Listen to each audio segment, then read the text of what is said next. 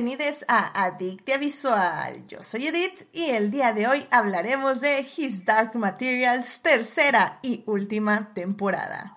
Para discutir, fangirlear, analizar y llenarnos de feels está conmigo Carlos. Carlos, bienvenido al programa. Hola Edith, muchas gracias por recibirme otra vez tan pronto después de mi participación, creo que hace como dos o tres semanas, ¿no? Estaba yo por aquí. Un gusto como siempre volver aquí al panel de Adictia Visual y pues estar aquí justamente fangirleando, fanboyando y discutiendo todo lo relacionado con esta bonita serie que desafortunadamente ya termina, pero al mismo tiempo este, pues es muy bonito que, haya terminado de una manera tan linda. Estoy completamente de acuerdo y efectivamente abriste el podcast este año y cierras el podcast del mes. Es, el último episodio de enero. Uh.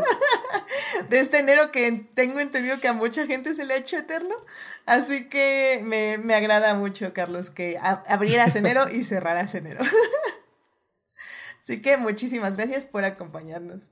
Y bueno, pues también aquí está con nosotros Gabriel. Gabriel, bienvenido al programa. Hola, mucho gusto. No, ya había un tiempo que no me había, que no había vuelto, así que es una buena oportunidad de platicar un rato acerca de una serie muy, muy interesante. Me parece excelente. Sí, bueno, no tantísimo. Fue inicios de diciembre, mediados, porque hablaste, veniste al Señor de los Anillos, según yo, ¿no? Entonces... Ay, sí, es cierto, ya me había olvidado. Entonces, sí, sí, sí, eh, digamos, fue un buen tiempo para regresar, así que te, te, lo agradecemos mucho. Y pues bienvenido a tu primer programa del año y ojalá nos acompañes muchos más programas en este año, definitivamente. Así que bueno, querido público, pues ya saben, si se quieren unir a la conversación, estamos en Twitch en vivo los lunes 9.30 de la noche y los miércoles en el chat de YouTube. Eh, muchas gracias a nuestros mecenas Juan Pablo Nevado, Melvin Jiménez, Saulo Tarso por patrocinar este bonito programa en Patreon. Así que ya saben, vayan a checar los beneficios de estar en Patreon, queridas escuchas.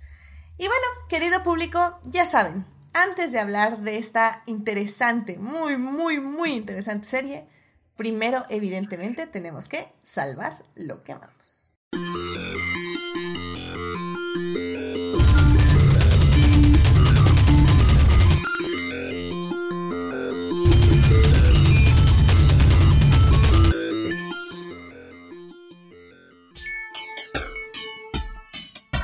Muy bien, ya estamos aquí para salvar lo que amamos. Carlos, ¿qué te gustaría compartir con el público esta semana? No recuerdo si alguna vez en el pasado, en algún momento de, los últimos tres o cuatro años, creo que me ha aparecido por aquí, he hablado sobre esta cantante, pero justamente el jueves eh, me llegó eh, el disco en físico, el cuarto disco en físico, de, bueno, más bien, el cuarto álbum de estudio de la cantante canadiense Alex Johnson. Eh, que a lo mejor les suene por haber protagonizado una pequeña serie eh, por allá del 2004, si no mal recuerdo, que se llamó Instant Star, sobre una chica que consiguió un contrato discográfico y se volvió una famosa cantante. Y pues bueno, ella salió a partir de allí y se ha esforzado, ha tenido bastantes problemas, pero a la vez cierto éxito, digamos, ¿no? En el mundo muy, muy independiente, ¿no? De los eh, compositores y los, los llamados singer-songwriters, en inglés. Y no había podido yo comprar su disco en físico, lo había comprado digital, pero no, no en físico, entonces lo mandé pedir en noviembre y me llegó justamente el jueves. Y pues eh, fue una oportunidad para volverlo a visitar. Este, este cuarto disco rescata ocho canciones de lo que iba a ser su primer álbum de estudio cuando ya estaba firmada con primero con Capitol Records, después con Epic Records y el disco se grabó, pero después el disco fue enviado al cajón de lo que nunca va a salir, pero no vamos a devolver tampoco porque pues contratos, ¿no? Este, en ese entonces em, el disco estaba producido por gente muy importante, ¿no? Como Toby Gad, que, ha trabajado con pues prácticamente todas las eh, cantantes de moda, ¿no? Desde hace 15 años, ¿no? Desde el indio hasta Ariana Grande.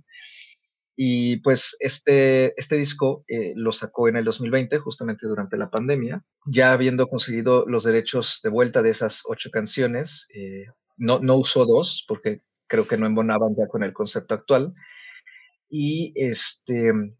Y pues bueno, lo soltó y fue como muy terapéutico para todos los fans, porque son canciones que conocemos desde antes del 2008 en, sus, en distintas versiones y que solamente se habían escuchado en algunos lanzamientos en vivo o en los pequeños shows que ha hecho ella eh, a lo largo de Canadá o Estados Unidos, ¿no? Entonces, este, este álbum que se llama Still Alive creo que refuerza mucho esa perseverancia y esas ganas de seguir luchando por el arte que cada quien hace. Y le volví a dar una escuchada. En sí, esas canciones siempre han estado como en loop en mi reproductor en las distintas versiones que tengo. Hasta la fecha, después de 13 años, me siguen inspirando mucho y me, me siguen conmoviendo y son un bonito ejemplo para mí de como de un viaje muy personal, ¿no? Entonces, este, el disco lo pueden pues, sí, comprar en su web, en alexionson.com, pero también lo pueden escuchar en Apple Music o en Spotify, este, en su perfil como artista. Y la verdad es que eh, lo, lo, recomiendo bastante. Tiene una forma muy bonita de escribir. Eh, la música también creo que hace algo distinto respecto a, a las versiones originales que todavía se pueden encontrar en YouTube de forma bastante escondida. Eh, pero pues es muy bonito descubrirlas cada tanto, una, una vez más, y también que ese material que de alguna manera la traumó a ella y también a nosotros como fandom, eh, pues por fin haya podido salir a la luz y ser liberado y, encontrar como un hogar, por así decirlo. Entonces sí, este, lo recomiendo mucho, Still Alive de Alex Johnson. Ah, hablando de música que perdura, definitivamente. No, pues muy bien. Ah, y bueno, y una, una anotación, eh, su quinto disco sale en abril, se llama Seasons. Ah, mira, pues ya, ojalá este en abril nos lo traigas y, hables a ver qué te pareció de ese nuevo disco. Pero mira, está muy padre. Eh, muchas gracias por la, les recomenda la recomendación. Creo que no hemos hablado mucho de. Más, más bien, hay, hay pocas recomendaciones musicales en Nos Salvando lo que amamos y me alegra que hayas traído una. Así que bueno, pues vayan a escuchar, ya sea en Spotify o en Apple Music, y pues ahí nos cuentan, querido público, qué les pareció este viaje musical. Muchísimas gracias, Carlos, por traer esto aquí al Salvando lo que amamos. Gabriel, ¿a ti qué te gustaría compartir con el público esta semana? Eh, bueno, algo que he estado haciendo, he regresado un poco, bueno, no he regresado porque no he jugado desde hace, digamos que ya llovió. Entonces, este, hace unos meses compré una consola de videojuegos, una PlayStation 5. Ya no voy a poder comprarme nada el resto del año, pero una de las cosas, uno de los juegos que he estado, que he jugado y que de hecho me ha sorprendido muchísimo es el de Bloodborne, un juego, un juego que salió en el año de 2015, que es de una compañía de videojuegos que en este momento llamó mucho la atención por uno de sus juegos llamado Elden Ring y que es muy famosa porque tiene una filosofía de juegos muy, muy difíciles construidos alrededor de peleas con jefes muy, muy difíciles, que básicamente te mueres una y otra y otra y otra y otra y otra vez, a un punto en que son famosos porque tienen un nivel de abandono altísimo, pero son increíblemente satisfactorios.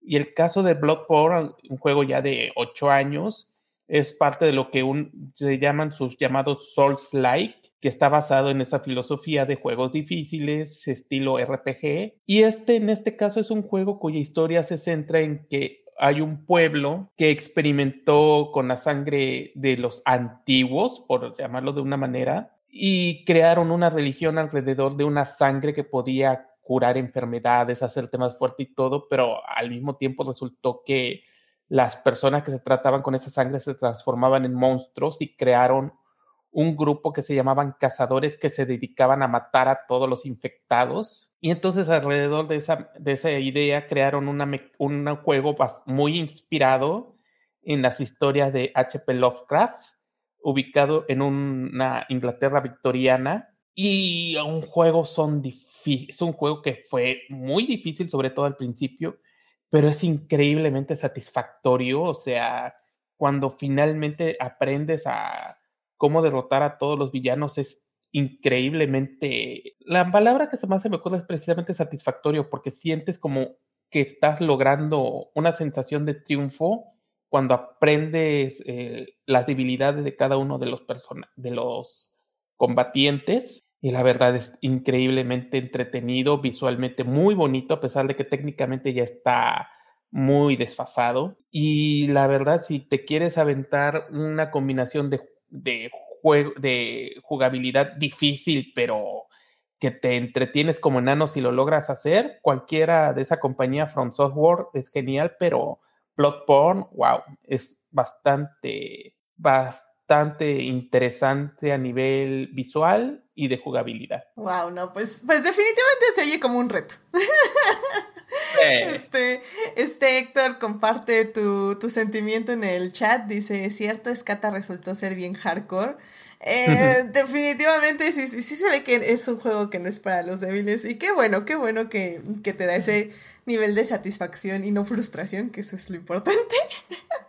Creo que la mayoría de los que juegan juegos de esa compañía se sienten frustrados en lugar de entretenidos. Como, como, digo, creo que sí podemos decir que es, son videojuegos de reto para cierto tipo de personalidades. Vamos a decirlo así. Pero muy bien, pues me alegra mucho, este, que, que, muy buena recomendación, creo que también creo que fue una buena inversión, aunque ya no puedas comprarte nada el resto del año, creo que eh, te va, te va a traer mucha felicidad esa, esa consola, así que me, me, suena, me suena muy bien, muchísimas gracias por traernos un videojuego, otras de las recomendaciones que tenemos poco aquí en el Salvando lo que amamos, y bueno, pues ya saben, vayan a jugar este, ay, ¿cómo, cómo se llama? Aquí lo tengo... Eh, Bloodborne, ¿así se llama? Bloodborne. Okay. Es como nacido de la sangre, algo así. Ajá. Ah, perfecto, ok, ok. Bloodborne, perfecto. Muy bien. Y, y, pues ya, ya saben, si quieren retos, ese es un gran reto. perfecto. Vale, pues muchísimas gracias. Este, ah, sí, ya, ya me lo escribió ahí Héctor en el chat, Bloodborne, para, para quien lo quiera buscar. Y ya saben, de todas formas, en los posts de la semana Facebook, Instagram y Twitter. Ahí les ponemos el videojuego para que sepan exactamente cuál es. Pero bueno, pues muchísimas gracias Gabriel por traer esto con el público. Y bueno, eh, para ya cerrar esta bonita sección, eh, yo les quería compartir que ya oficialmente puedo decir que mi nueva canción Obsesión de este año que destronó un poquito a Wakanda Forever Host, este, Music Inspired by, la, la, destronó un poquito porque pues también hay, hay un nivel, o sea, solo puedo escuchar una canción como unas 100 veces seguidas y ya como que necesito al menos una de otra cosa y luego lo puedo volver a escuchar otras 100 veces seguidas. Pero bueno, la canción que destronó un poquito mi soundtrack de Wakanda Forever, sí, efectivamente fue Shakira. fue Shakira con esta canción de Bizarrap Music Sessions Volumen 53. Em, para quien esté debajo de una piedra, porque no tengo otra razón por la que no han escuchado esta canción, básicamente Shakira hizo una, una colaboración con el este cantante, ah, bueno, productor, cantante, músico argentino, que se llama Bizarrap. Y en esta, esta fue una tercera canción, por decirlo de alguna forma, sobre su rompimiento con su pareja, esposo Piqué, que básicamente él la engaña con otra chica, una chica literalmente porque es una chica muy joven. Em, y pues eh, Shakira ha escrito un par de canciones como relatando pues básicamente cómo ha sido su viaje emocional a través de toda esta revelación y todo lo que ha sentido. Eh, me parece que la primera canción que sacó fue la de abril del 2022, que fue la de Te Felicito. Luego sacó en octubre del 2022 la canción de Monotonía.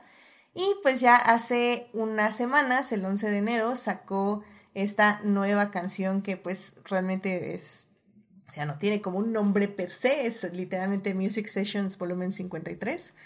Y la verdad es que me gustó mucho, es una gran canción que también ha dado para grandes debates. Sinceramente creo que lo hablábamos creo que con Rebeca el primer programa de este mes, donde ella decía que uno de sus momentos favoritos o relevantes, más bien sus momentos relevantes había sido este momento en los Oscars donde Will Smith golpeó a Chris Rock. Y, y más que nada porque había dicho que, que, le había parecido a ella que era una cosa de la que se podía hablar y discutir y que daba para muchas, eh, eh, para muchos, muchas reflexiones. Y creo que la canción de Shakira también, porque desde, desde un lado, muchos hombres, este, y ahora defienden los derechos de la mujer, que qué pasó con la sororidad, que cómo Shakira le está aventando a otra mujer, que no, que cómo, que, que quién está pensando en las niñas, pobres niñas. Ay, por Este, favor.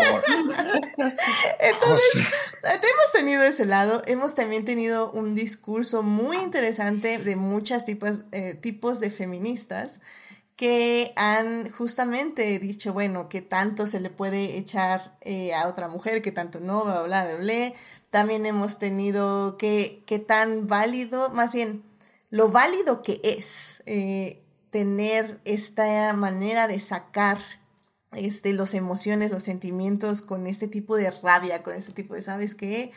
Este, ahora sí que yo no, yo, yo soy, ¿cómo? Ah, se me, se me acaba de ir. Una loba como yo no está para tipos como tú. O sea, ha sido muy, muy padre. La verdad, a mí me han, gustado, me han gustado todos los tipos de análisis, todos los tipos de discursos. Evidentemente la canción me ha parecido increíble. Hay muchos juegos de palabras, hay como muchas, este, incluso hace recientemente un TikToker eh, resaltó que hay una parte que se parece a eh, Stronger, Better, Fast, Better, Faster, Stronger de Daft Punk. Y eso es porque Piqué es fan de Daft Punk y es fan de esa canción. Entonces Shakira la metió en su canción para como que efectivamente arruinarle un poco Better, Faster, Stronger. Lo cual me parece increíble. Entonces, realmente, realmente me, me gustó muchísimo la canción. Vayan a escucharla si no la han escuchado. Creo que al menos una vez vale la pena. Es muy pegajosa, muy, muy bailable. Me encanta esa, esa energía que Shakira transmite.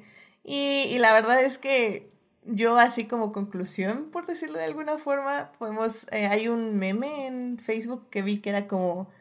Eh, Piqué de la canción y de todo este asunto ganó un Casio, un Twingo, un carro, que es un carro. Eh, y, básicamente fue todo. y Shakira ganó como mil millones este, de dólares, como quién sabe cuántas reproducciones, número uno de YouTube en reproducciones, bla, bla, bla. O sea, fue un éxito, la verdad. Y muy bien, pues Shakira. Eh, dicen que el 2 de febrero va a sacar otra canción porque es su cumpleaños y el cumpleaños de Piqué. Dicen los rumores, no lo sabemos. Pero me encanta esta etapa Shakira, este, quémalo todo, bebé, tú puedes. y, y, bravo Shakira, me encanta. Y, y si no, creo que también es eso, no le debemos, o bueno, Shakira no le debe sororidad a nadie, porque creo que a veces, eh, sobre todo estos hombres, confunden solidaridad con el pacto pa patriarcal, donde básicamente un hombre le perdona todo a otro hombre. Y de eso no se trata la sororidad. La sororidad también es hacer accountable, que la otra persona también sea responsable de sus actos y, y, no necesariamente que tengamos que perdonarle todo a otra persona nada más por ser mujer. Entonces, vayan a escucharla, Shakira, Bizarrap, Sessions, Music Sessions, volumen 53. en YouTube, en Spotify o en Apple, donde gusten. En Apple me dijo Héctor que le da más dinero a Shakira. Así que ahora sí que para, para cobrar la factura. Y pues ya, vayan a escucharla, que yo la estoy escuchando en loop. Literalmente ni siquiera quiero ver cuántas veces la he reproducido porque me va a dar pena. Entonces, realmente no exagero. Entonces, en fin, vayan a escuchar eh, esta gran, gran canción de Shakira. Eh, y dice Jimena que sale debajo de la piedra. No, Jimena, ve a escuchar esta canción. Es más, mientras está el intro de His Dark Materials, ve, escucha la canción y ahorita regresas. y ya me dices qué tal te pareció. Pero bueno, pues bueno, con eso ya querido público, nos podemos ir al tema del día de hoy. Así que bueno, pues vámonos a hablar de cine.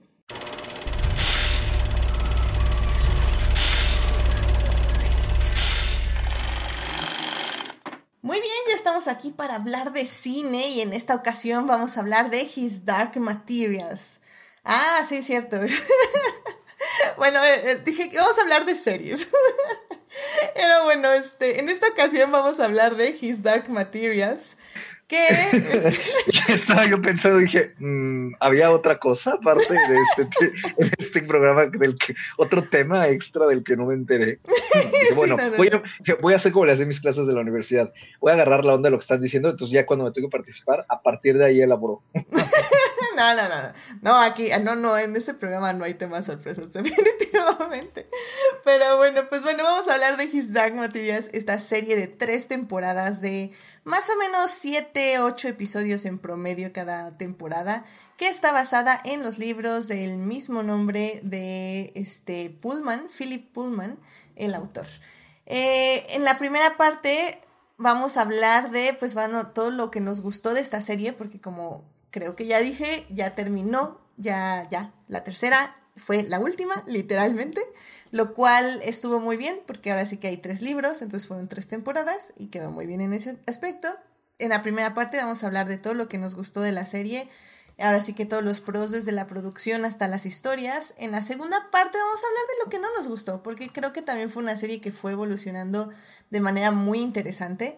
Y bueno, si bien creo yo, cerró muy bien, eh, vamos a hablar también de lo malo.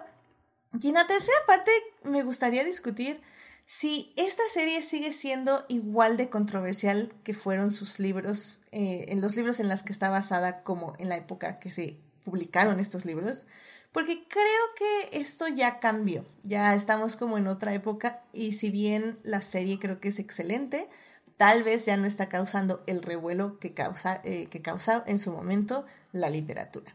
Pero bueno, entonces, para hablar de esta serie, vámonos a la primera parte. For the first time in my life, I was seen. Be my companion. Be all the beautiful things you are. And be them without apology. Muy bien, ya estamos aquí en la primera parte para hablar de His Dark Materials tercera temporada y última temporada. Por cierto, en el chat también Héctor se sacó de onda, también está diciendo cine. Sí, perdón, se, se fue. Series, series, es una serie, es una serie. Y bueno, Falange dice que si vamos a hablar de Golden Compass, efectivamente, este, bueno, Golden Compass fue creo que el nombre de la película eh, que se estrenó por ahí de los 2000 pero bueno, básicamente el primer libro es, si no mal recuerdo, se llama His Golden Compass. Y este, pero bueno, la saga en general se llama His Dark Materials o ¿cómo será en español? Eh, en español se llama La Materia Oscura. La Materia Oscura. Y el título de la primera novela cambió porque en Europa se llama Luces del Norte, Northern Lights, pero eh, porque para lo visto la audiencia gringa no le gustan los títulos raros, eh, le pusieron La Brújula Dorada. Y mm, entonces en, en, este lado del charco el primer libro se llama The Golden Compass, justamente.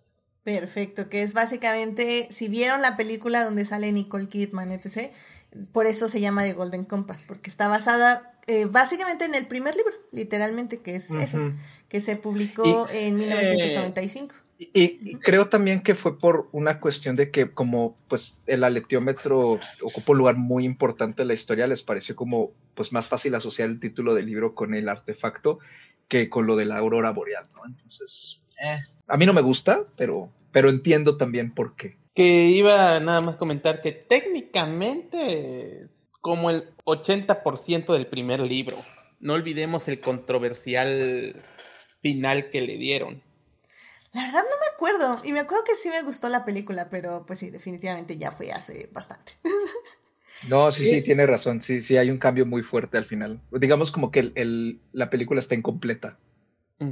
Es que mm. lo que ocurre es que la película, por algún motivo, decidieron darle como un final relativamente feliz, por esperando, o sea, estaban convencidos de que a lo mejor se iban a hacer la segunda película y decidieron cortarlo cuando van a ver a Asriel y no lo que pasa después.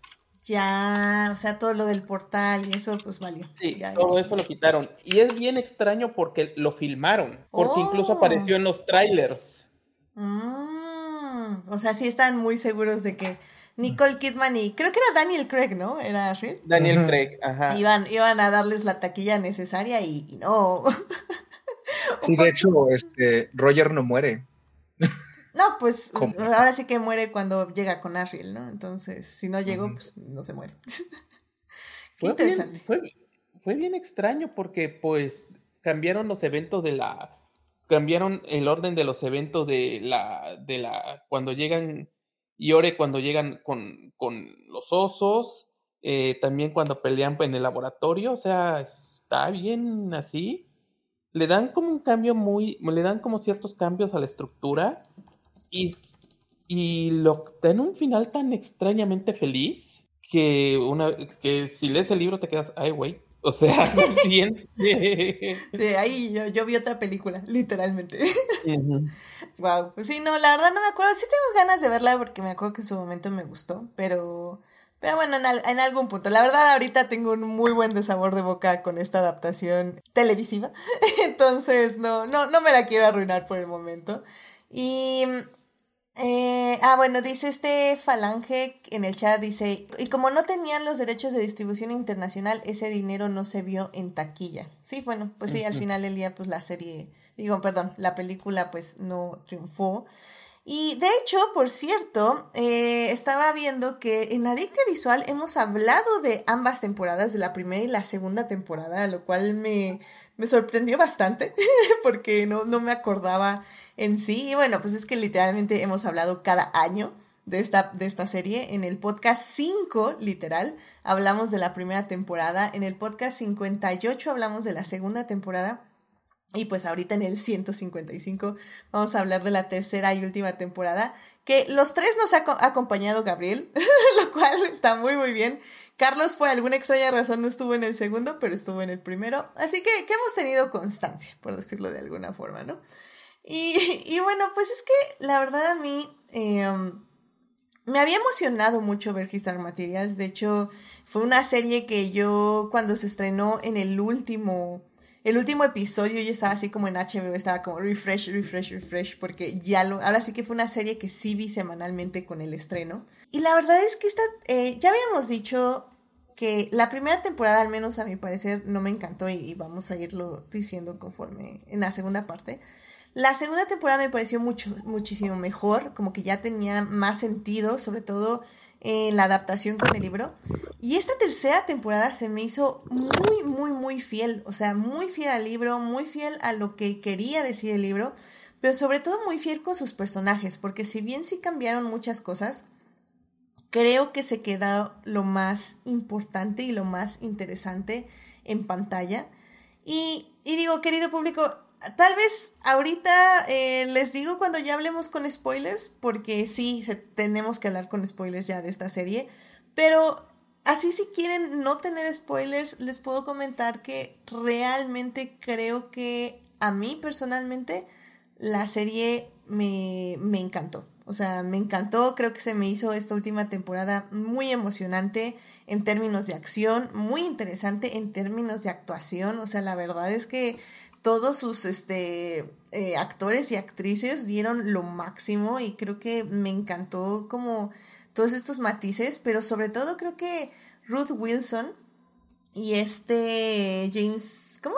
No, ¿Cómo, ¿Qué, ¿Cómo se llama Ariel? Siempre se me va el nombre. James McAvoy. Dios mío. Ruth Wilson y James McAvoy, o sea, en serio que la rompieron en sus papeles. Son dos personajes que en los libros no tienen mucho eh, no, tienen, no tienen muchas páginas, tienen protagonismo, sí, pero no tienen muchas páginas dentro de los libros. Y creo que aquí sí les dieron más, más este tiempo de pantalla, pero les dieron buen tiempo de pantalla. Y creo que con sus eh, eh, actuaciones lograron captar la esencia de dos personajes que literalmente en esencia son personas horribles. Entonces, creo que eso estuvo increíble, me encantó. Y al final del día, pues Daphne King como Lyra y este, ay, ay, ay, ¿dónde estás? Lewin, Lewin Lloyd como, no, perdón, ese es Roger. Ah, ¿dónde está Will Parry? Ah, Amir, Amir Wilson. Amir Wilson creo que eh, lo hicieron muy, muy bien. O sea, la verdad creo que también... Eh, no, la química no me encantó, pero creo que en general como dos actores que fueron creciendo con la serie, creo que también eh, tuvieron muy buenos coestrellas. Así que creo que es una serie que les va a gustar, que, que les va a entretener, que les va a parecer interesante. Y si bien creo que le tienen que tener un poquito de fe a las primeras temporadas, sobre todo la primera, creo que es un viaje que no les va a decepcionar. O, tú qué dices, Carlos, así como para darle un poquito a la gente que no ha visto la serie y que no quiere escuchar spoilers. Pues eh, yo creo que ahorita que tenemos esta especie de boom de fantasía otra vez, al menos en series, porque parece ser que en cine eh, la fantasía pues sigue bastante perdida. Digo, hay que agradecer en todo caso a Game of Thrones, ¿no? También creo que esto de la rueda del tiempo ha ayudado un poquito.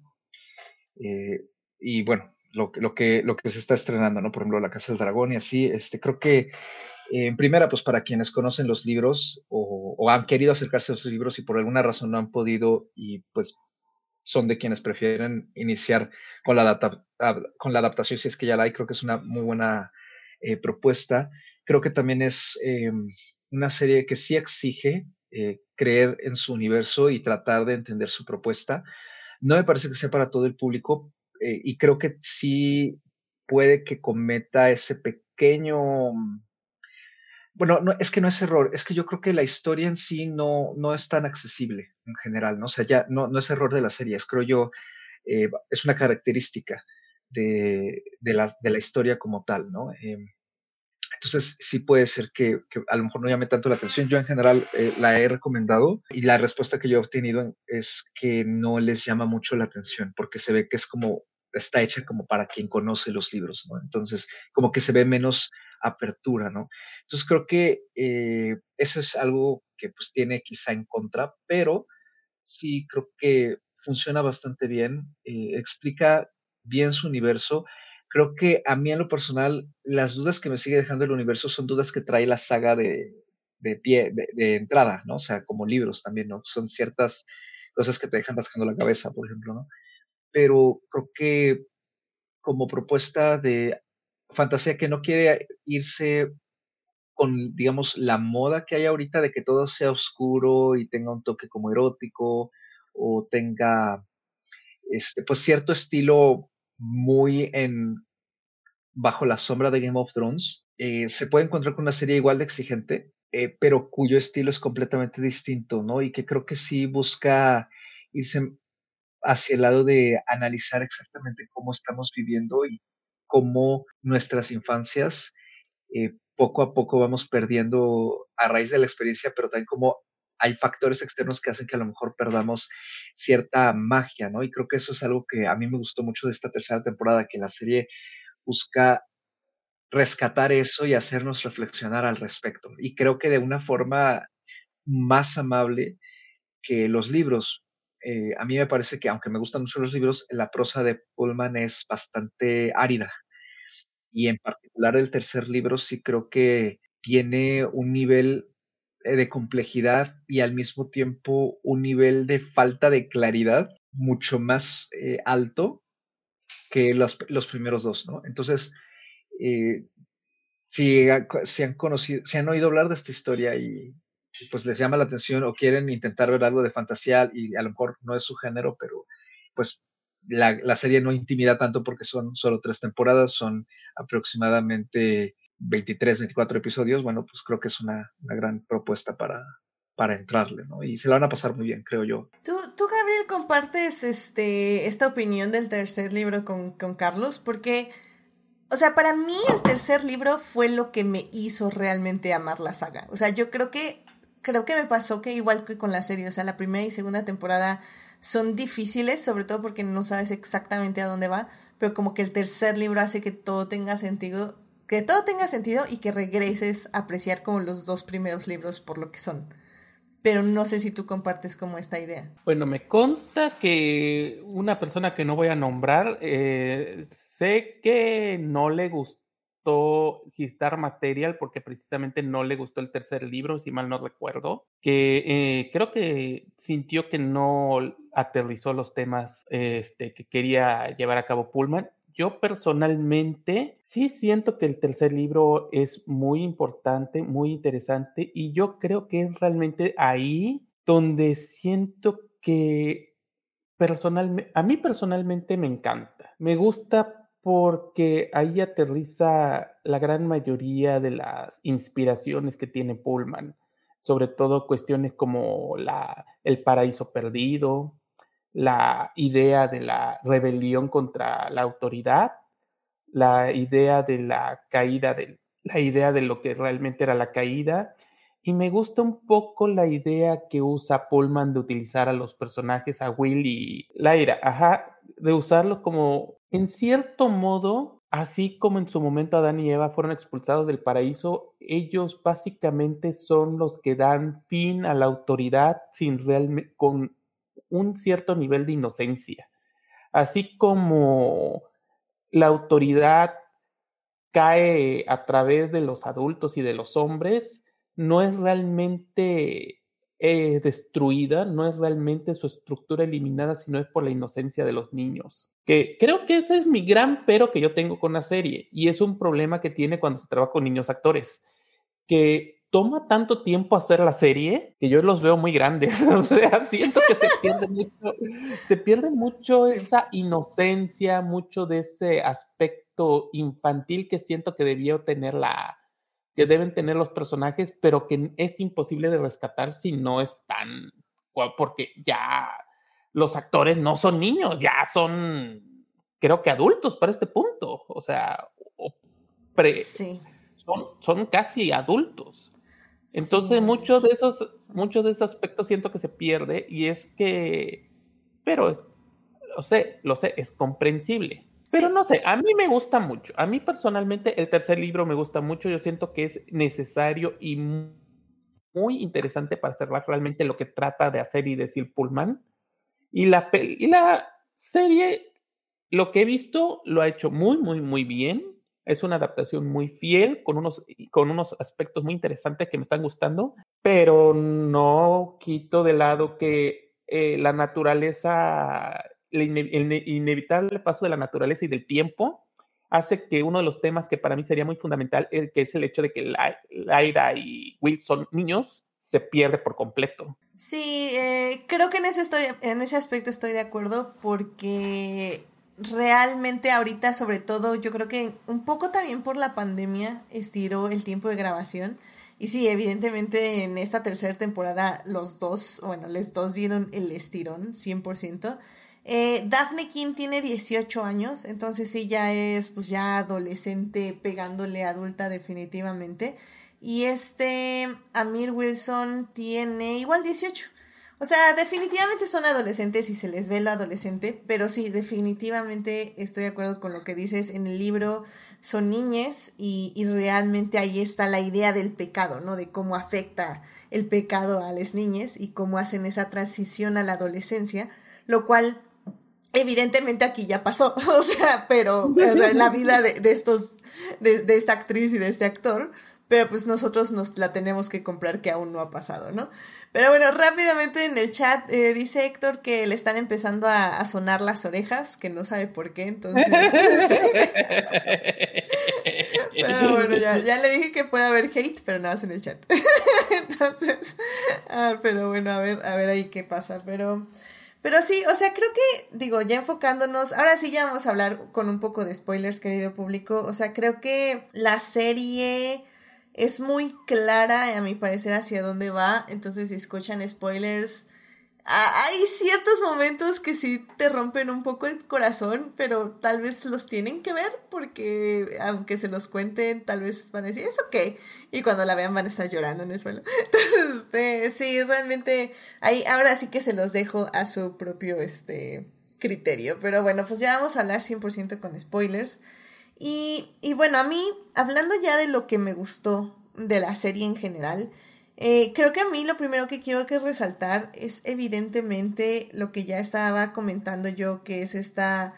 Eh, ahora sí que Cutler, eh, Marisa Cutler y su pareja, que es este Asriel Belacqua, interpretados por Ruth Wilson y por James McAvoy. Es que en serio, o sea, yo nada más estaba estaba ya soñando literalmente con el momento, o sea, su momento donde se enfrentan a el ángel, porque en el libro yo me acuerdo que eso me había encantado y era un momento que yo ya necesitaba ver en la pantalla porque creí, o sea, la parte de cómo sus personajes son trasladados a, la pantalla y cómo este, ella y él interpretan con esta química de te odio, pero te amo, pero en serio estoy a dos segundos de matarte y al mismo tiempo te quiero como besar, pero o sea, es como, ah, no sé, es como bien raro y son bien tóxicos los dos y, ah, no, no sé, eso es horrible, son unas horribles personas, pero las interpretaron con eso, con esas,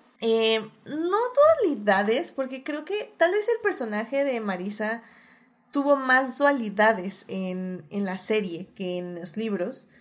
Y creo que Ashriel, lo cual también me gustó mucho de la serie, Ashriel dejaron muy claro que no es una buena persona, que sí se quiere convertir en un dictador, que sí quiere como gobernar, ser el nuevo dios, por decirlo de alguna forma. Y, y es eso, o sea, creo que te dejan claro que ellos no son los héroes, sino que nuestros héroes es tanto Lyra como Will y que evidentemente tienen que tomar un camino diferente a los padres de Laira, ¿no? Bueno, al padre y a la madre de Laira. Entonces, siento que yo esperaba mucho la escena con el ángel y no me decepcionó. Eh, sí hubo un cambio de libro. Eh, en el libro se quedan sus demons con ellos dos, con ella y con él. Y en estas, en la serie, separan al demon de ella para tener como un último momento con Laira lo cual al inicio dije, mm, no lo sé, no, no, me gusta que lo separen porque le quitan como lo épico a la escena, habla de los cuatro enfrentándose al ángel, etc. Y de pronto ponen esa última escena con Laira y tú así como, pero ¿por qué? Qué bonito. No sé, o sea, y, Carlos, tú me escribiste cuando viste esa escena, ¿no? Y también creo que, creo que te pegó. Es que yo no sé si es porque me agarró en un momento sensible o porque la alergia de la temporada a mí me pone sensible también, entonces me salen las lágrimas muy fácilmente. Pero, o sea, yo empecé a berrear desde el capítulo 4, creo, o sea, de esta temporada, lo cual no me había pasado con la anterior este, ni con la primera tampoco, pero eh, yo creo que este tipo de cambios, eh, si bien algunos eh, cuando, cuando aparecen, ¿no? Que dices, ah, mira, esto lo pusieron así aquí, hmm", este, como que tienes ese pequeño momento de, pues de que te estás dando cuenta, ¿no? De, del cambio respecto al libro. Creo que al final, viendo la temporada como un todo, a mí todos los cambios me funcionan para las intenciones y la forma en que funciona la adaptación. Incluso creo que me gusta más los actores hayan crecido un poco más. Eh, ahorita tú mencionabas que, por ejemplo, eh, para ti, eh, King y Wilson no tenían mucha química entre sí. A mí sí me gustó mucho su química. Se me hizo, o sea, siento que es una química muy llena de incomodidad y de awkwardness. Pero para mí eso reforzó mucho lo que se van dando cuenta a lo largo de, la temporada que pues sienten entre sí. Y de hecho creo que me funciona más con viéndolos un poco más grandes que si los viera como niños. Y eso es, eso es algo que a mí con los libros siempre me ha sacado un poco de onda cuando los he leído, que de repente siento que son los, los dos personajes actúan demasiado maduros para la edad que se supone que tienen.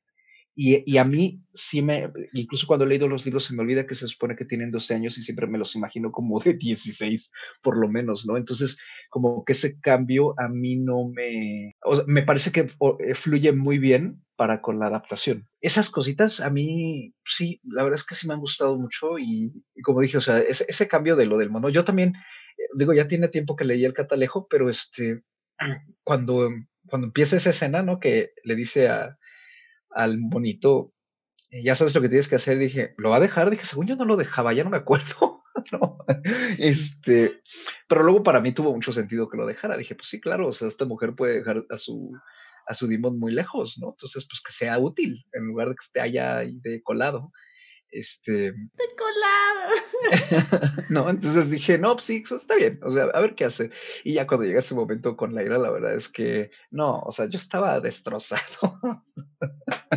y además creo que algo que es bien curioso con esto es que está tan bien interpretada. Eh, yo estoy muy de acuerdo con lo que acabas de decir, ¿no? O sea, creo que el elenco en general para mí trabaja estupendo salvo una persona, pero bueno, eso ya es, sabemos que es prejuicio mío, se ha comentado aquí en los dos, en el programa anterior en el que estuve, no se va a volver a comentar. No, no, ahora me este tienes que decir porque no me acuerdo. lo guardaré en suspenso un ratito más. Este, ah, en, las cosas que no me gustaron. En las cosas que no me gustaron. A mí me parece que todo el elenco está perfecto, pero en particular, sí. Eh, McAvoy y creo que Ruth Wilson es quien se lleva a las palmas de todo el elenco, porque la forma en que ha interpretado a, la señora Coulter desde la primera temporada, que a mí fue, para mí fue uno de los puntos más fuertes, ¿no? De que de verdad terminas no solo odiándola, sino cada vez que aparece, te genera una intranquilidad y un desagrado muy grande, un repele que dices, híjole, esta mujer ya apareció aquí, va a venir a arruinar todo otra vez, ¿no? Y en la segunda temporada estamos viendo un poco esa transición conflictiva dentro de ella. Y en esta, a pesar de que la seguimos odiando, empezamos a entender en, qué punto está parada ella y por qué está teniendo este tipo de contradicciones tan fuertes, pero al mismo tiempo creo que interpreta bien el, también el papel Ruth Wilson, que cuando son los momentos en que ella pareciera ser que está traicionando a los demás o simplemente pensando para sí misma, nos lo creemos y entonces no sabemos qué pensar, ¿no? Porque como que dijimos, ay, qué padre que ya se está acercando un poco más al lado de la luz o como que ya está cambiando respecto al aire, pero al mismo tiempo está haciendo esto y a ver, a ver, a ver, ¿no? Y, sabiendo que es una actuación, a lo mejor va a haber un cambio, ¿no? Entonces, eh, a mí eso me mantuvo mucho suspenso, pero a la vez la interpretación que dio ella, incluso físicamente, mediante su rostro, sus ojos, las expresiones de su boca y también de sus manos, me parecieron magistrales. Entonces sí creo que eh, el, me parece que es el personaje más complejo de toda la serie en general. Y para mí fue perfecta su, su interpretación y todo como la vimos de pie a pa desde un inicio. Sí, completamente de acuerdo. Y es que a mí me pasó algo eh, eh, interesante porque hubo varias cosas que yo decía, es que así pasaba en el libro o así no pasaba.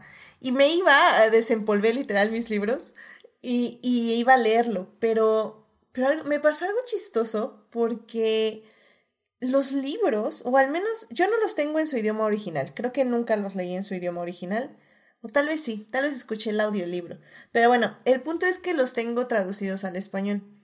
Y, y no sé tú, Gabriel, pero los libros, no sé si los has leído en español, pero están escritos o traducidos de una forma que todo es tan formal, tan usted, pero es, o sea, es un lenguaje tan arcaico, por decirlo de alguna forma, que, que sí te saca mucho de onda como ver la adaptación de la serie y luego leer los libros. Es como, es como un cambio así de, de feeling, de ambiente, que, que sí que sí te, te, saca mucho de onda. No sé si a ti te ha pasado. Eh, yo nunca he leído los libros en inglés, entonces la verdad no podría hacer la comparación. Pero sí estoy de acuerdo de que sí es un poquito, no voy a, o sea, no es el Quijote, pero sí se siente, no, digamos que se siente la diferencia cuando lee, cuando pasas de leer Harry Potter a leer Philip Pullman. Porque en mucho sentido la, el, el, lenguaje de Harry Potter es simple, simple, al nivel ya peca de simplón. No lo estoy diciendo como insulto, tengo otra razón. O sea, hay muchas maneras de criticar a la prosa de Rowling, pero de ser simplón, considerando que inició como, o sea, lo que es, no es como la peor crítica que yo le haría. Es un idioma simplón, pero este, pero eso es lo que le ayudó a ser muy accesible. Eh, Philip Pullman no. Philip Pullman es más pesado, más formal, tal vez diría yo, y se siente mucho, sobre todo con el personaje de. Se siente mucho a veces con el personaje, incluso a veces destaca mucho en los niños, porque hay autores que tratan de dar un sentido infantil a la manera de hablar a los niños, y en cambio aquí muchos de los niños de Philip Pullman tratan de hablar como adultos, entonces no se siente se, siente muy formal y sí un poquito, no tan arcaico, al menos en español, pero sí se siente más pesado. Sí, simplemente más pesado. Sí, porque igual Sofía en el chat está diciendo que, eh, que lloró mucho cuando Laira dejó a Pan. Eh, que yo también creo que fue otro de los momentos que estaba esperando así muchísimo. Y, creo que incluso, eh, tal vez no fue uno de mis momentos favoritos. Bueno, no es que no sé. Tal vez debería meterlo en la siguiente sección, pero es que me gustó mucho y a la vez no me gustó por la diferencia con los libros. Mira, voy a dejarlo para la siguiente sección. Tal vez se centra en lo que no me gustó.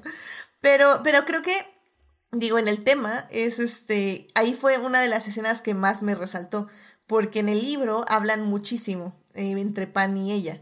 Y, me acuerdo, o sea, que cuando lo volví a leer después de ver la escena, bueno, después de ver ese episodio, sí dije, la, la friga, es que aquí, ella justamente, como dices, Gabriel, hablan como adultos, pero adultos retóricos a la Shakespeare. Entonces es como bien extraño tener como esta actuación muy minimalista, por decirlo de alguna forma, de, de Daphne. Eh, Daphne, sí. Yo siempre se me va su nombre, sí, Daphne. Igual, igual que nuestra gran invitada Daphne. Pero bueno, este, la actuación de Daphne creo que siempre es, es, bueno, es muchísimo más minimalista que lo que te da en el libro, que en el libro, como digo, es todo un soliloquio. Entonces, creo que en esos aspectos la serie lo hizo muy bien y definitivamente sé que le llegó a mucha gente que no ha leído los libros, como ahorita Sofía nos lo está diciendo en el chat. Entonces creo que el sentimiento está ahí y creo que eso al menos esta temporada lo logró muy bien. Y, y, bueno, pues, pues Carlos, no sé si tengas algún otro momento que te gustó mucho antes de pasar a lo que no nos gustó. Uy, es que me gustó todo, o sea, me, gustó el capítulo final, la verdad es que eh, que yo, fíjense que yo tenía como esta ligera sensación de que pues sabemos, ¿no? Que, que el séptimo termina, el séptimo es el clímax. Entonces, eh, pues cuando ocurre esto en series siempre pasa que a lo mejor pues el y, bueno, aquí es solo un capítulo, pero hay series en las que el clímax es en el capítulo 9 de 15, ¿no? Entonces es como hmm, este, y yo sí pensé, dije, a lo mejor el 8 va a tener un bajón y, y, a lo mejor no va a estar tan largo, ¿no?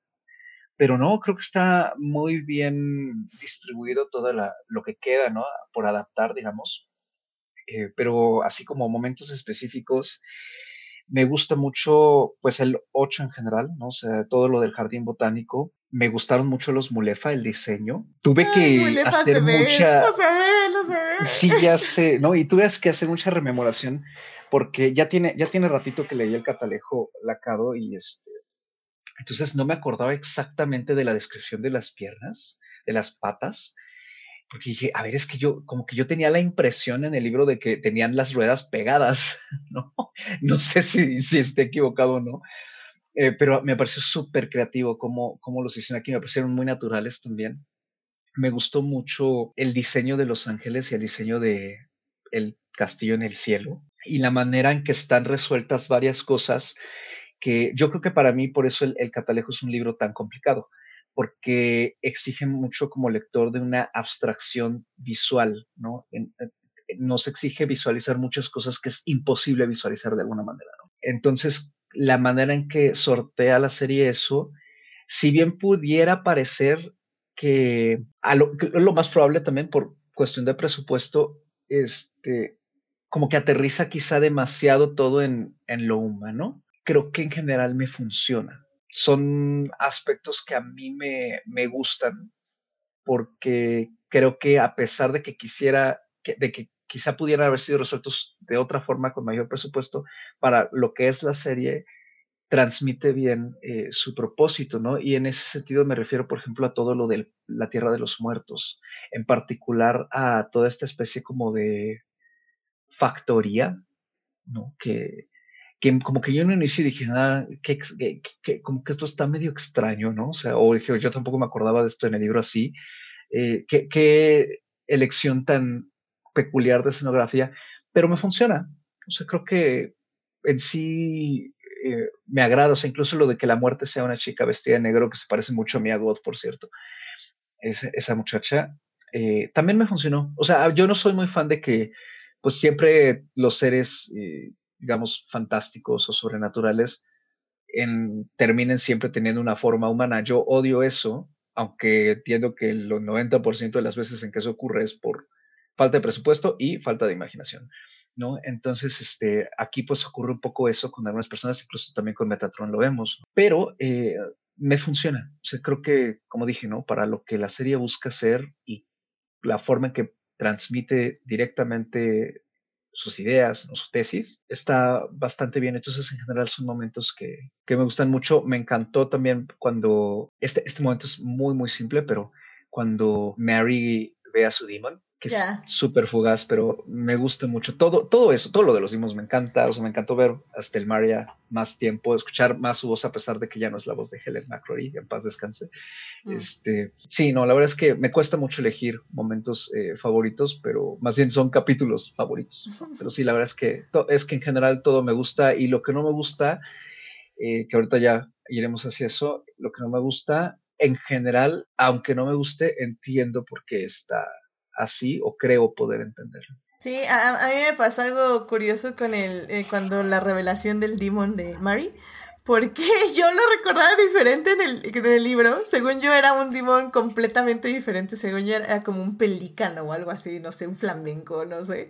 Y yo dije, no, eso está mal, eso está mal, yo así apostando mi vida. Y cam, voy, voy, leo el libro y ah, no, no, sí estaba bien. no sé por qué me lo imaginé. Pero sí sé que ocurre diferente y, en el libro incluso dice que, que se ríe su demon cuando ella se sorprende de verlo. Entonces que pasara como tan casual en, en, la, serie, a mí ese detalle, por ejemplo, no me encantó.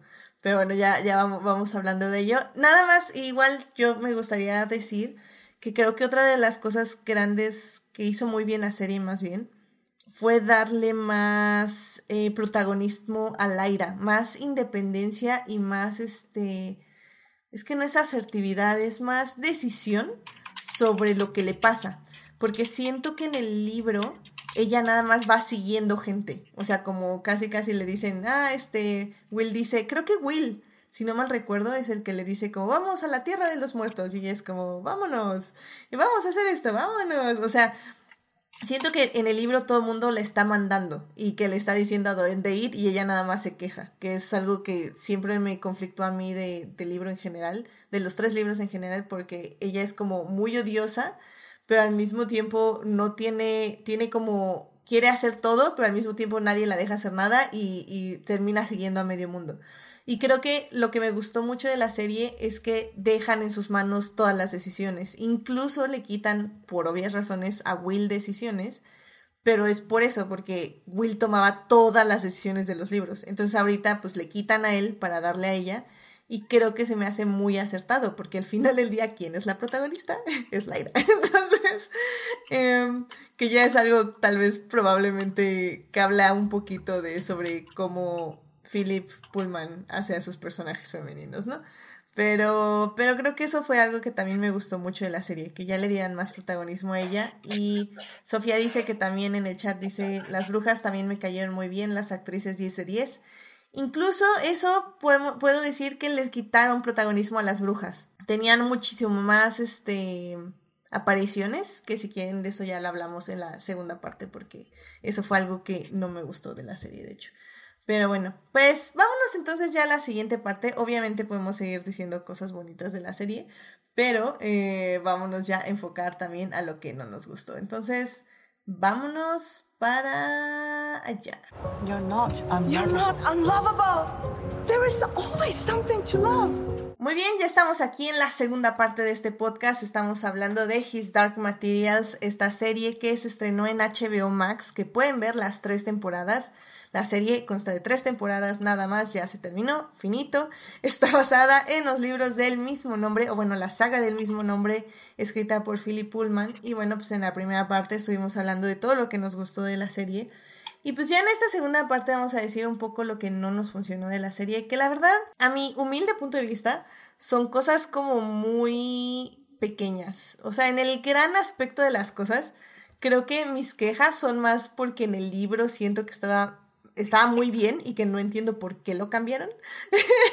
pero, pero sinceramente, o sea, creo que, o sea, poniendo en balanza lo que me gustó y lo que no me gustó, evidentemente ganó todo lo que me gustó. De hecho, por eso está, si no mal recuerdo, la puse en el lugar 3 de mi, de mi top 10 del 2022. Entonces, creo que fue una serie que realmente me gustó mucho y me encantó la adaptación. Nada más que hay como que ciertos detallitos que siento yo que hubieran amarrado mejor si se hubieran puesto más como en el libro. Y creo que para mí uno de esos detalles en general de toda la serie, y, y como dices Carlos, lo entiendo porque es algo de presupuesto, eh, fue la relación con los demons. Em, creo que en el libro está muchísimo más claro cómo son estos lazos, lo importante que son, lo tabú que es que te toquen, una persona toque a tu demon.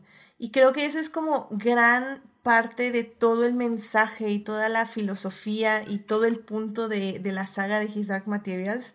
Y siento que eso se perdió en la serie pero como digo, al mismo tiempo lo entiendo, porque no podían poner tanto demon y no podían estarlo remarcando tanto, pero al mismo tiempo yo digo que sí, entonces como que me enoja un poco más, porque no era como, no tienes que poner mucho, nada más tienes que poner más momentos importantes y remarcarlos mejor.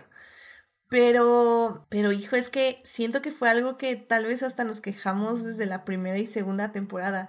No sé, Gabriel, ¿tú cómo, cómo recuerdas en esos, cómo trataron durante las temporadas esta relación de los demons con las personas y si tú estás un poco de acuerdo cómo fue evolucionando esto conmigo? Eh, la verdad, con, eso, eso es un aspecto que siempre iban a pelear y yo digo que hasta siempre punto está bien.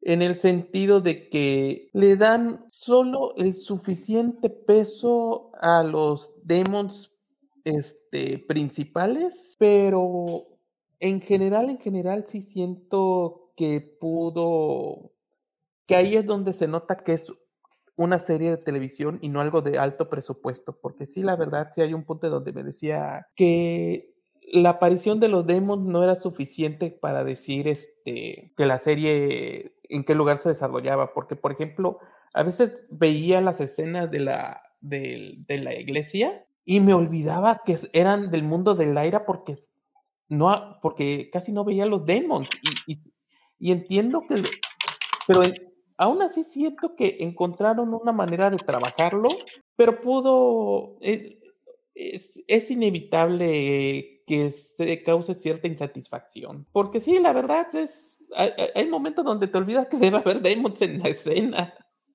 Sí, era como que casi casi todos los de la iglesia tienen reptiles. Entonces, obviamente todos sus demons están bajo la manga. Y así como, eh, no lo sé. no lo sé. Sí, definitivamente creo que ese fue uno de los más grandes, este, más grandes partes que cojeaba la serie. Y sobre todo para mí en esta última temporada, se vio claramente en dos momentos.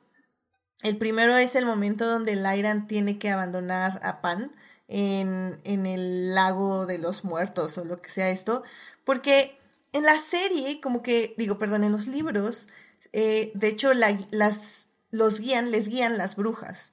Entonces, como que ahí queda más claro lo que va a pasar, ahí queda mucho más claro eh, básicamente lo que significa que se separen. Y también incluso hay un pequeño detalle, o sea, si bien me llegó y sí, fue así como, ay, Pan, no, pobrecito, está sufriendo, habla.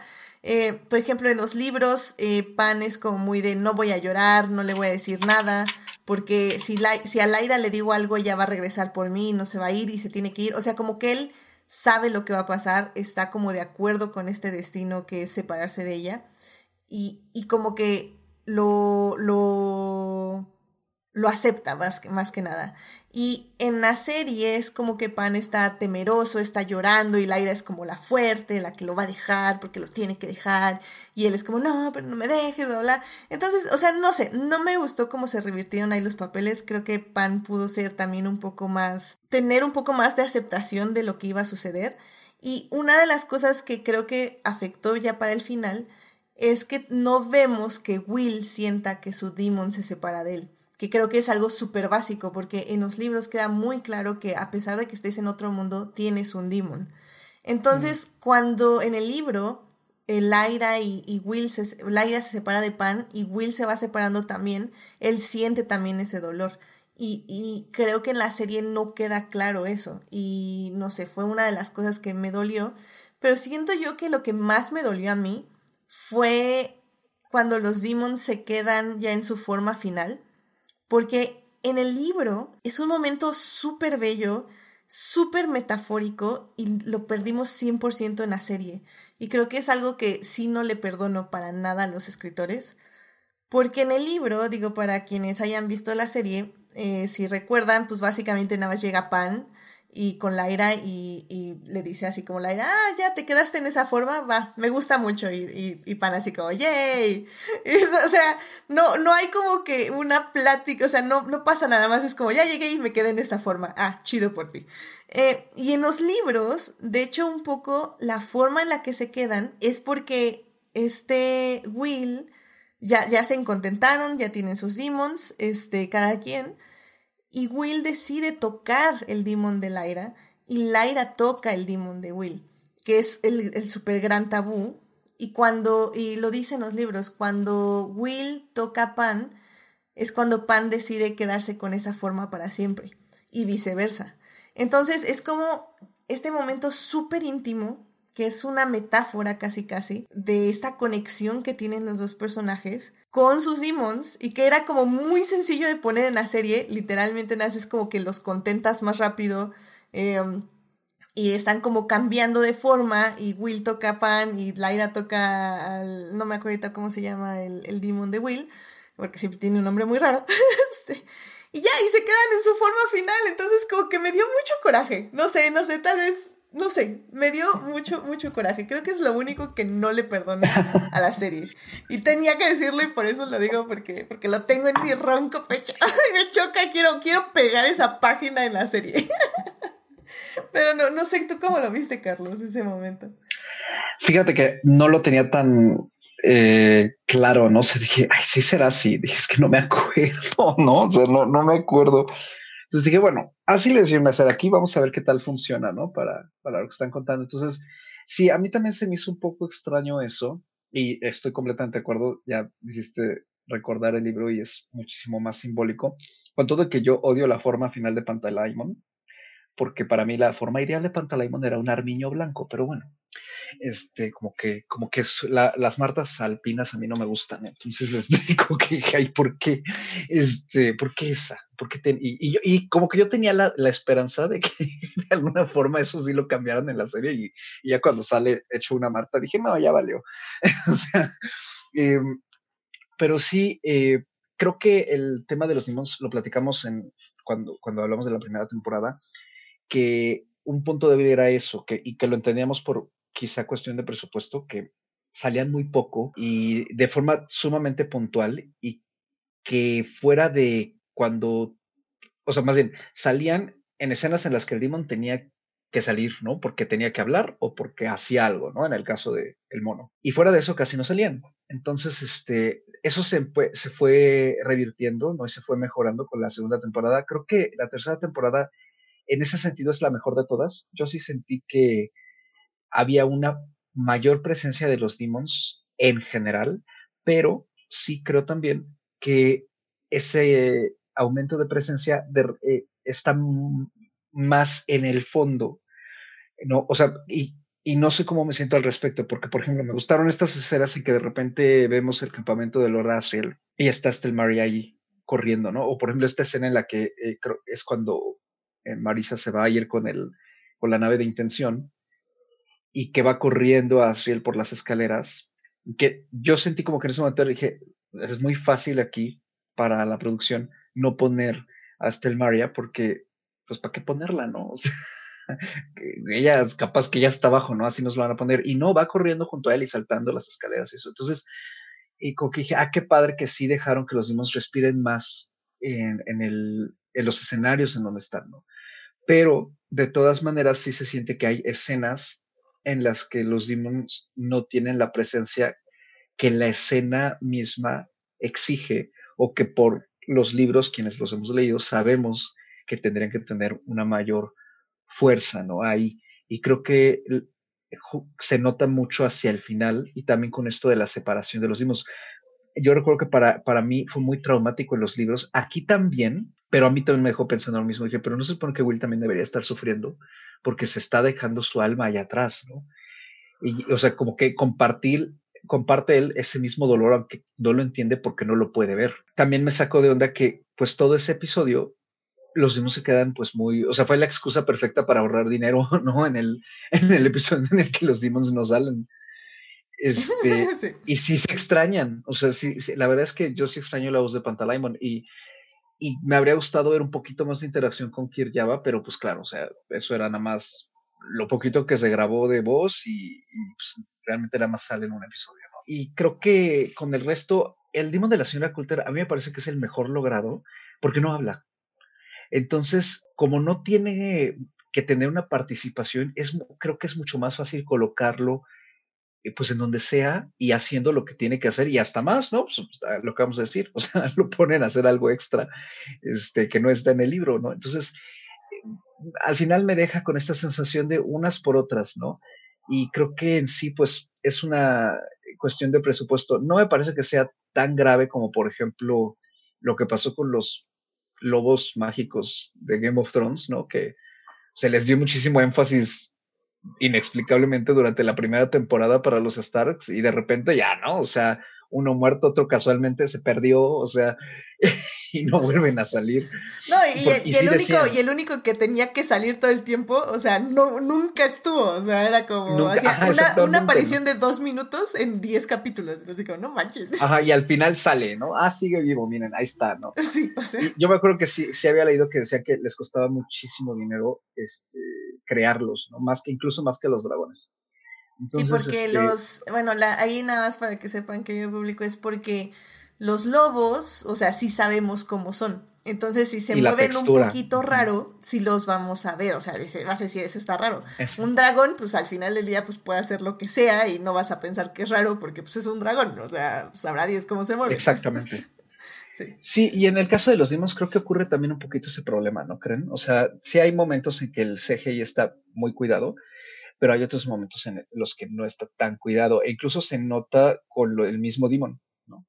Por ejemplo, siento que el CGI de ese momento tan clave en el que Pantalaimon se acerca al aire otra vez, mientras ya cuando se quedó en su forma final, eh, a mí no me gustó el CGI, el CGI de ahí y me descolocó un poco de esa escena porque dije, ay, es que siento que sí no se ve muy, muy bien, muy natural como está caminando ahí encima. Con Kirjava es un poquito distinto, creo que es simplemente por el hecho de que es una gata y pues es un poco más común animar gatos que martas.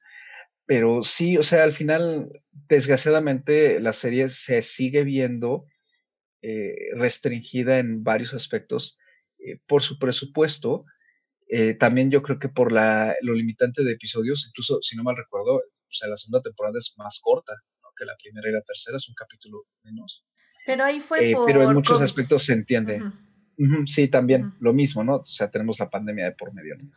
Entonces sí creo que son, son, eh, son em, aspectos que trae cargando la serie que si bien descolocan un poco, rascándole un poquito y viendo que todo en sí es más por cuestión de producción y, pues diferentes matices, eh, pues digamos, nos dieron, creo yo, la mejor versión que se pudo hacer con el presupuesto que se tuvo y con todas las oportunidades que se pudieron dar y a pesar de las adversidades como lo fue justamente la pandemia.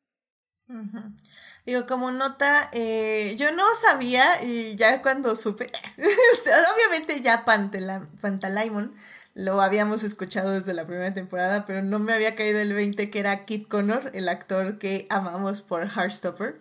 Entonces fue así como, oh my god, ya que, ya que escucho a Pan, me imagino la carita del de Heartstopper de Kit Connor y es como, oh, qué bonito. Este... Pero aparte también ese chico, la voz le super cambió de la primera temporada. Esta, Sí, no, no, es que sí, no, no, es que fue inevitable, la verdad. No, no, es que tenían que crecer, maldita sea. y, y bueno, pero, y sí. pero yo creo que con él era bien fácil ¿no? Con los Dimos era más fácil porque pues lo podrían haber dicho, mira, ¿sabes qué? Se va a hacer la tercera temporada. Este, no, ah, grabado graba todo. Ya, sí. Bueno, podría ser. Bueno, que es quién sabe. Pero, pero ¿sabes qué? Otra cosa que me enojó, eh, porque según yo, Kirjava, eh, el demon de Will, el gato, o sea, no era un gato o sea, yo me acuerdo que leía que tenía como ciertos shades de blue, de azul, este, unas capas de azul, como que su pelaje era entre gris, pero ese gris azulado. Ah, sí, multicolor, sí, sí, sí. Y, y, y, lo ponen aquí en la serie, es un bill gato. O sea, miran, yo amo a los gatos, este, Gabriel también ama a los gatos aquí, somos amantes de los gatos. Pero, o sea, es como, nos dieron como el gato más común. Y, se supone que no, o sea, se supone que un demon no es como, o sea, tiene que ser especial en su dimensión, por decirlo de alguna forma.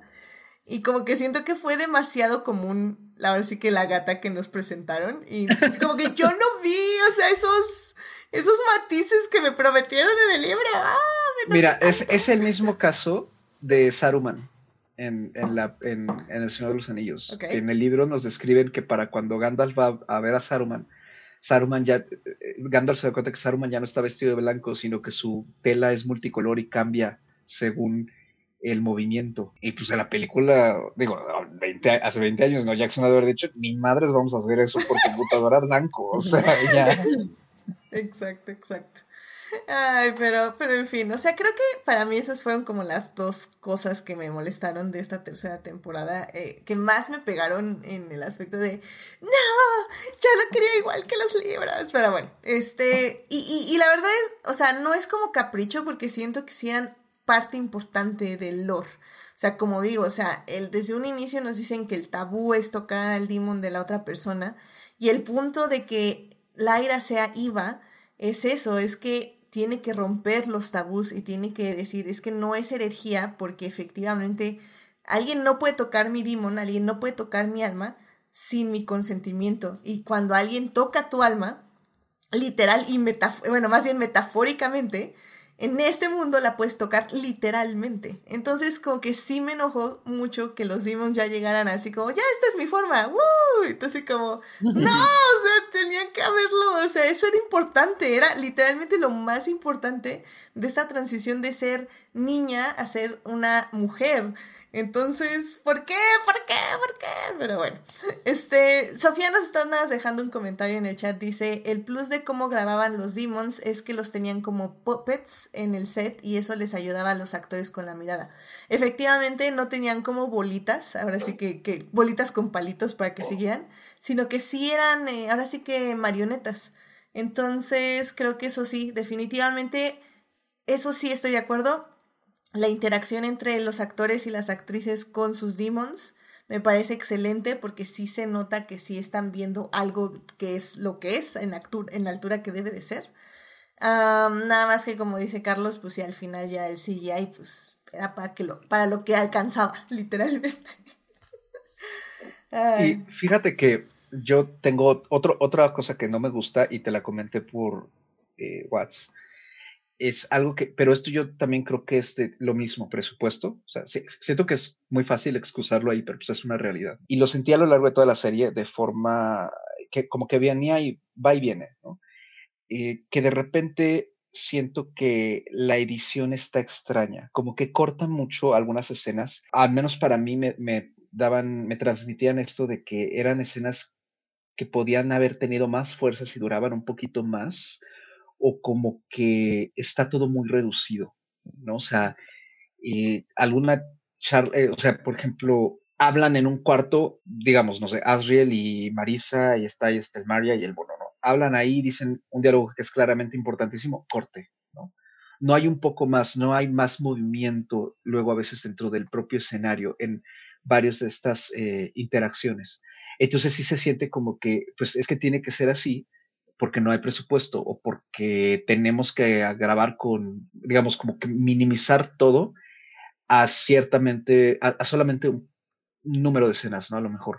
Para las que tenemos dinero y tiempo y demás, ¿no? Y, y simplemente lo, el diálogo más importante, punto, nada de paja. Y en ese sentido, o sea, lo entiendo, pero sí creo que hay momentos en la serie que de repente se sienten muy cortados y que es nada más como, o sea, como que un cambio de, ay, no sé, Laira y Will se dijeron esto, corte, eh, vemos a Marisa y Asiel, se dicen esta cosa, corte, volvemos al aire y Will, y que es como una continuación de lo anterior, dices, ¿por qué no dejaron esa escena junta?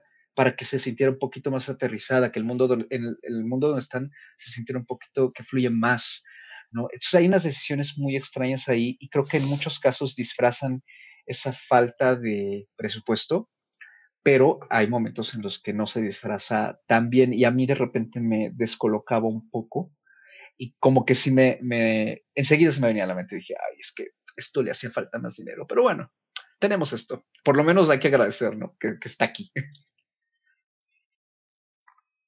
Sí, de hecho dice Sofía en el chat que en una entrevista eh, Ruth Wilson y este James McAvoy dicen que sí tenían más escenas, eh, como Miss Coutler y Asriel, y que las cortaron, pero que ya no las grabaron, que, que las cortaron desde el guion. Sí, eh, mira, es algo que te comentaba que sí quería volver a ver al menos dos episodios y la verdad es que ya no lo hice. pero yo no sentí eso, o sea, tal vez, o sea, entiendo lo que dices y sí, tal vez tienes razón en el aspecto sobre todo creo que en la batalla final, creo que en la batalla final sí lo sentí mucho, justo de estos cortes que, como dices, deja la escena fluir, porque ya lo decía Sofía hace rato en el chat, o sea que sobre todo las escenas entre Marisa y Asriel eran como muy teatrales, porque eran como los dos actores intercambiando literal eh, diálogos. Eh, y creo que eso, eso, trataban como que de hacerlo muy dinámico con la edición cuando no era necesario, porque ya la escena en sí misma era muy dinámica. Pero tú, tú Gabriel, que ¿tú te quedas con esta sensación como que la serie no tenía una buena planeación desde el guion y que se reflejó en la edición o en la dirección? La verdad no he visto suficiente de la tercera temporada para llegar a una conclusión. Pero en general, o sea, como la primera y eh, segunda temporada. Eh, yo diría que los problemas se notaron sobre todo en la primera temporada, que sí sentía que tenían como ciertos problemas de cómo adaptar la serie. Hacen un buen trabajo, ajá, pero sí diría que había ciertos problemas, ciertas escenas que por un lado oscilaban entre muy televisión y muy teatral, pero no se sentía, ¿cómo decirlo? suficientemente dinámica. Es, que, ¿cómo, ¿cómo explicarlo? Es algo que yo noto mucho, sobre todo con televisión que trata de ser prestigio, donde tratan de hacer escenas que al final de cuentas estamos hablando de una adaptación de un libro que no es de más de 300 páginas. ¿Cuánto es uh, His Materia, el libro más largo? ¿400 páginas? Mm, no sé, ahorita te lo averiguo, pero yo creo que sí, no, no estás muy lejos. Ajá. Entonces estamos hablando de, estamos adaptando libros que en realidad no son tan largos, adaptarlos a un medio que en este caso está demandando entre 7 y 8 episodios, 7, 8, ¿cómo se llama? 7, 8 episodios por libro, en un punto donde ya es necesario alargar, ampliar y hacer las escenas. Entonces muchas veces eso significa que tienen que agregar, agregar, agregar o alargar las escenas y a veces funciona muy, muy bien y a veces no funciona. Y hoy un término medio donde la escena funciona, pero se nota que fue escrita para el medio que están adaptando en ese momento. No es por agregar, no es, es un intento de hacer el compromiso de enriquecer la escena, pero también la necesidad de material para justificar la duración. No es tan asquerosamente grave como lo que pasa con las series de Marvel, que guácala, guácala, guácala, guácala. pero no es este, pero sí se nota, o eso es lo que yo siento, que, por ejemplo, en una de las escenas que recuerdo de la, de la conversación de entre Colter y Ariel, en el episodio 3, precisamente, recuerdo que la escena per se no eran malas. La dinámica de los actores estaba muy bien, pero hay unos momentos donde sí se agarraba y sentía que mm, esto, no sé, como que las necesidades del guion y la necesidad de la serie, las necesidades de la producción, estaban demandando un poco más las escenas de lo que realmente la escena podía dar. Mm, como que se siente muy chiquito, ¿no? Ajá. Ajá, es que es, eso es a lo que yo me refiero. Hay, momentos que se sienten muy pequeños. Por ejemplo, todo el clímax de la batalla, como que es, eh, o sea, que tenemos, la tenemos allá arriba cuando se enfrenta a los espectros, ¿no? A los soldados estos, como que no te crea una sensación de que la batalla esté enormemente fluida, sino solamente como por secciones, pero que eh, claramente es por esa necesidad, justamente como como dice Gabriel, ¿no? Que tiene que ver a la vez con presupuesto y con, hacia qué medio está eh, dirigido. Entonces sí se siente como muy chiquito, por así decirlo. Lo que, por ejemplo, le ocurría a Game of Thrones un poco en su primera temporada, que es la que, o sea, Game of Thrones no se atrevió a lanzar batallas grandes como la batalla de los bastardos, en las primeras dos temporadas porque pues no, no quisieron ni arriesgarse, ¿no? O sea, de, no, pues es que se va a ver ridículo, ¿no? Acá no es tanto así, pero sí creo que le afecta un poco porque, por ejemplo, algo que tampoco me gusta mucho es el campamento de Asriel. Siento que no, no, no, no, me, no me cuadra en muchos sentidos, o sea, ni en concepción, ni en tamaño, ni en cómo está distribuido, o sea, eh, eh, geográfica y espacialmente. Sí, porque es una colina, o sea, se va cerrando, o sea, se ve como chiquito, no se ve como inmenso. Eh, sí, sí, sí, lo entiendo. Sí, sí, sí, sí. Entonces siento que también de repente como que le queda chico, ¿no? Al, le queda muy chiquito al, al grado de épica y grandiosidad que la historia por sí misma ya está exigiendo a estas alturas del tercer libro, ¿no? Porque todavía el primer libro es muy pequeño en muchos sentidos, ¿no? no es como que se queda como con cierta escala, pero para el catalejo ya escala muchísimo, ¿no? Y creo que, o sea, no podemos quejarnos porque la verdad es que lo que era muy difícil de adaptar, como todo esto de Los Ángeles y estos conceptos y ciertas abstracciones, creo que lo, lo hace de una forma que quizá puede estar simplificado, pero creo que se entiende muy bien, pero sí, pues este aspecto, ¿no? Sobre todo del diseño eh, y de la concepción a nivel de escala sí creo que se queda de repente un poquito corto y pues habrá quien le moleste, habrá quien no. O sea, yo creo que ella es una percepción personal. A mí simplemente de repente había momentos que decía, ay, sí, esto sí se ve como muy para tele chica, pero pues ni modo. Creo, creo que a mí me pasó justo eso con las brujas, porque en la primera temporada como las brujas, o sea, eh, o sea, veías que eran un montón, que tenían este sistema de hermandad, de este, de reinado, de bla bla bla bla. Y ahorita fue como una bruja, la matan, llega la bruja que conocemos, que es Serafina Pécala, y ya. O sea, es como ya, ya, no hay más brujas, ¿no? Y se supone que es la, es la este, batalla por el fin. Y sí, luego ya llegan y se ven ahí como puntitos al fondo. Pero pues nunca viste las brujas. O sea, no has viste Y para muestra un botón, ¿no? La, la escena, la pelea de en Banger de la película. Ajá. Que claramente tuvo más presupuesto. Que a mí esa pelea me gusta mucho porque las, las brujas lucen mucho. A pesar de que es muy breve también. Creo que sí luce mucho de una forma que acá no consiguen lucir. Y además tenemos eh, el pequeño detalle de que la actriz que interpreta a Ruta Skadi, porque he visto, mucho, sí vi muchas quejas de eso, de bueno, ¿y por qué Ruta Skadi se va así? o sea, como que de una forma muy me. Sí, así como, eh, ah, desaparezco. La actriz, estaba, la actriz estaba embarazada. Entonces, eh, de hecho, sus escenas están filmadas de tal forma que no se note, pero ya estaba pero en hay formas, o sea... ya estaba en una etapa en la que ya una escena de acción ya no iba a poder ser este, ah, filmada, entonces por eso la, la, cortan así, entonces dices, bueno, pues ni modo. Eh, yo creo que, que, eh, concuerdo con tu assessment, tu evaluación de falta de imaginación, la verdad. o sea, hay maneras, hay maneras mejores. Sí, también lo hay, exacto.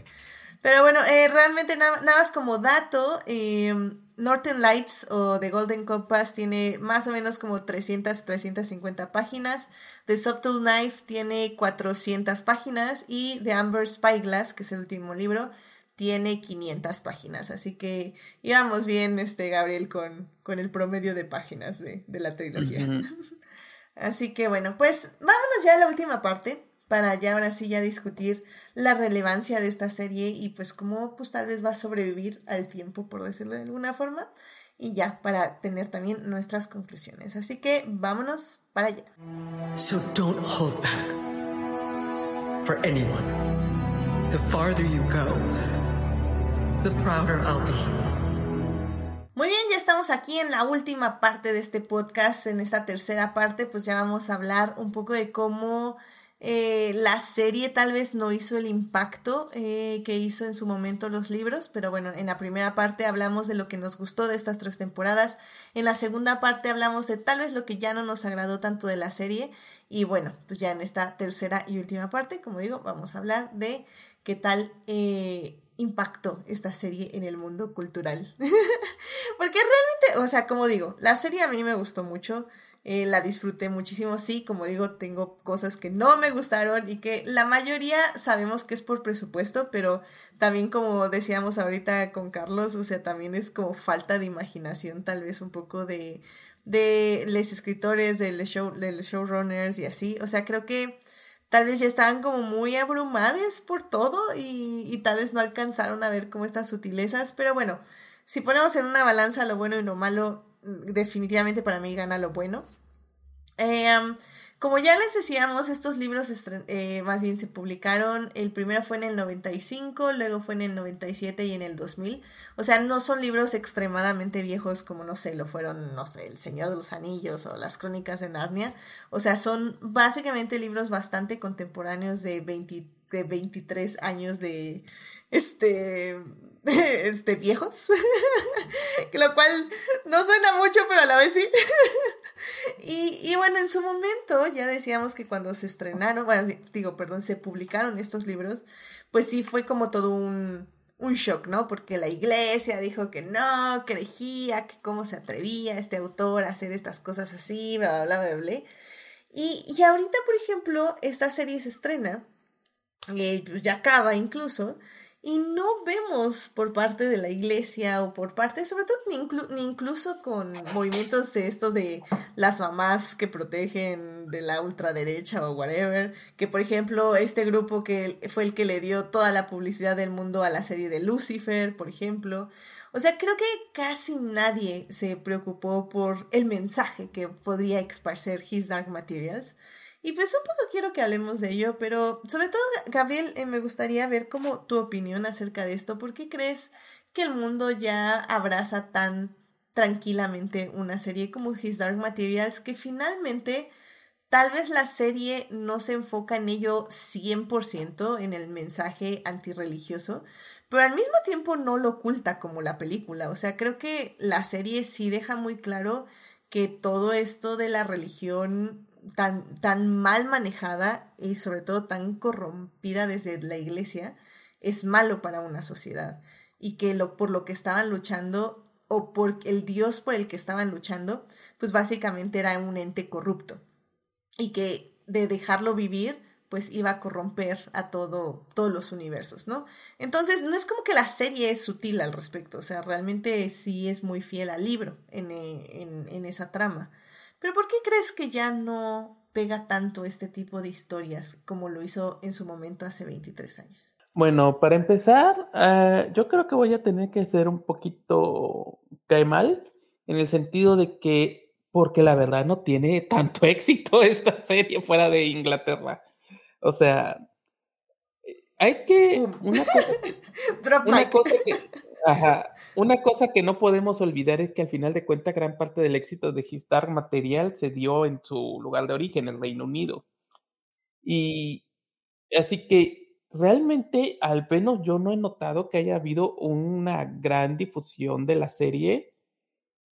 Este, o sea, al punto que yo no me enteré cuando salió. Yo me enteré por ti. O sea. Demonios. Yo creo. O sea, por ese lado, yo creo que eso impacta mucho. Por el otro lado, también hay que recordar que con la forma como ahora hay tanta, tantos medios de entretenimiento, tantas cosas así, que ahora los escándalos están más involucrados en las cosas realmente populares. Entonces, la verdad, si esto hubiera salido en Disney Plus, yo creo que sí hubiera provocado más escándalo. Pero por el otro lado, ya viéndolo así, cuál es la diferencia entre 1995, cuando salió el primer libro, y ahora 2023, cuando sale la última temporada de la serie, no solo está el hecho de que ya han pasado pues ya casi 30 años, es algo que no podemos olvidar, es también el hecho de que, o sea, realmente la, este tipo de historias controversiales ya están muy enfocadas a, este, a cosas como digamos un poco más novedosas y hacia cierto tipo de material. ¿A qué me refiero? Cuando salió His Dark Material, el primer libro, me acuerdo que estaba claro el escándalo de la iglesia, la controversia y todo, pero también hubo, de hecho, unas muy interesantes discusiones teológicas al respecto.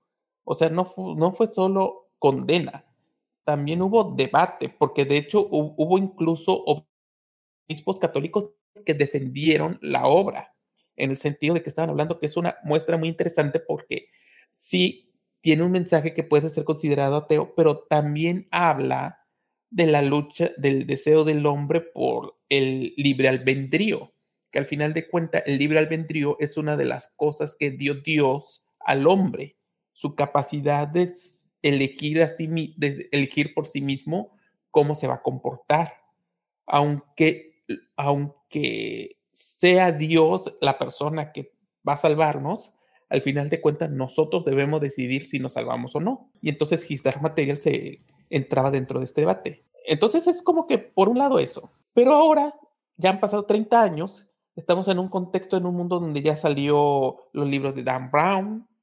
O sea, estamos hablando de un periodo después de, ay, ¿cómo se llama? El Código da Vinci, los, las miles de copias así de, ay, el secreto de la iglesia, bla, bla, bla. Salen muchos de ese tipo de cosas. Realmente Gistar Material es más controversial a nivel teológico que en, en este, que en, en la forma, porque realmente en un mundo donde una serie, donde tenemos series como South Park, que básicamente dicen que la Iglesia Católica es una, es un, este, es básicamente una excusa para la pedofilia, ya no se siente el tipo de controversia igual. O sea, ya no es como el golpe, ya siento que los golpes son diferentes. Y finalmente yo creo que es muy importante que si vamos realmente a ver qué es lo que está llamando la atención a las controversias realmente, ah, casi casi ahorita estamos en nuestro segundo este pánico satánico. O sea, estamos en nuestra versión chafa de los 80, estamos eh, más en la cuestión del pánico satánico, de lo de Satanás, de lo de los comunistas, de lo de, y sobre todo del de atacar sobre todo lo que es las comunidades LGBTQ. Me he enfocado en las cuestiones de ir en contra de los transexuales, en contra de, en contra de la comunidad queer. O sea, básicamente esa es como la prioridad como tal. Y en ese sentido siento que algo como His Material, cuyas discusiones y controversias van por otro lado, yo creo que por un lado no solo llama la atención, no solo no llama la atención para la mayoría de los polemistas que hay en la actualidad, además de revelar cuán vacuo, inútil, vacío, este, horrible y sinceramente inútil que es todas sus campañas actuales para disque mantener la inocencia de los niños. De hecho, lo que pienso yo. Sí, de hecho, no, creo que no, definitivamente no, no está tan perdido tu, tu argumento en el aspecto de que creo que, por ejemplo, yo las quejas que más escuché de esta tercera temporada fue una, una relación entre dos ángeles que se presentaban como masculinos. Ahí fue cuando, no, ¿cómo creo? Y todo el mundo así como, está en el libro. Este, no o sea, ese libro está. Y que a Mary efectivamente eh, la historia que les cuenta a Lyra y a Will de un enamoramiento es de que ella se enamoró de una mujer. Entonces, es, esos fueron los dos cambios que yo escuché quejas y porque efectivamente estamos ahorita en una sociedad donde la homofobia y, y la transfobia sobre todo está demasiado presente, sobre todo en Estados Unidos. Entonces, en Inglaterra, sobre todo. También, también, y bueno, todos los países de Europa que ahorita se están yendo a, a la ultraderecha, ¿no? Entonces, creo que, creo que sí, por eso te digo, eh, definitivamente creo que no fue el problema de la religión y que dijeran que es un dios, este, que no es un dios eh, real, real, bla, bla, o sea, toda esta idea de Eva, bla, bla, bla, les pasó así, ¡pum!, se les fue, nadie lo vio, pero, ah, no, no, me sacan a dos ángeles eh, con forma de dos hombres que están enamorados y luego me dicen que Mary cuenta una historia de amor y, y de una mujer con otra mujer. No, ¿cómo creen? Ya, este, mi infancia o no sé, whatever.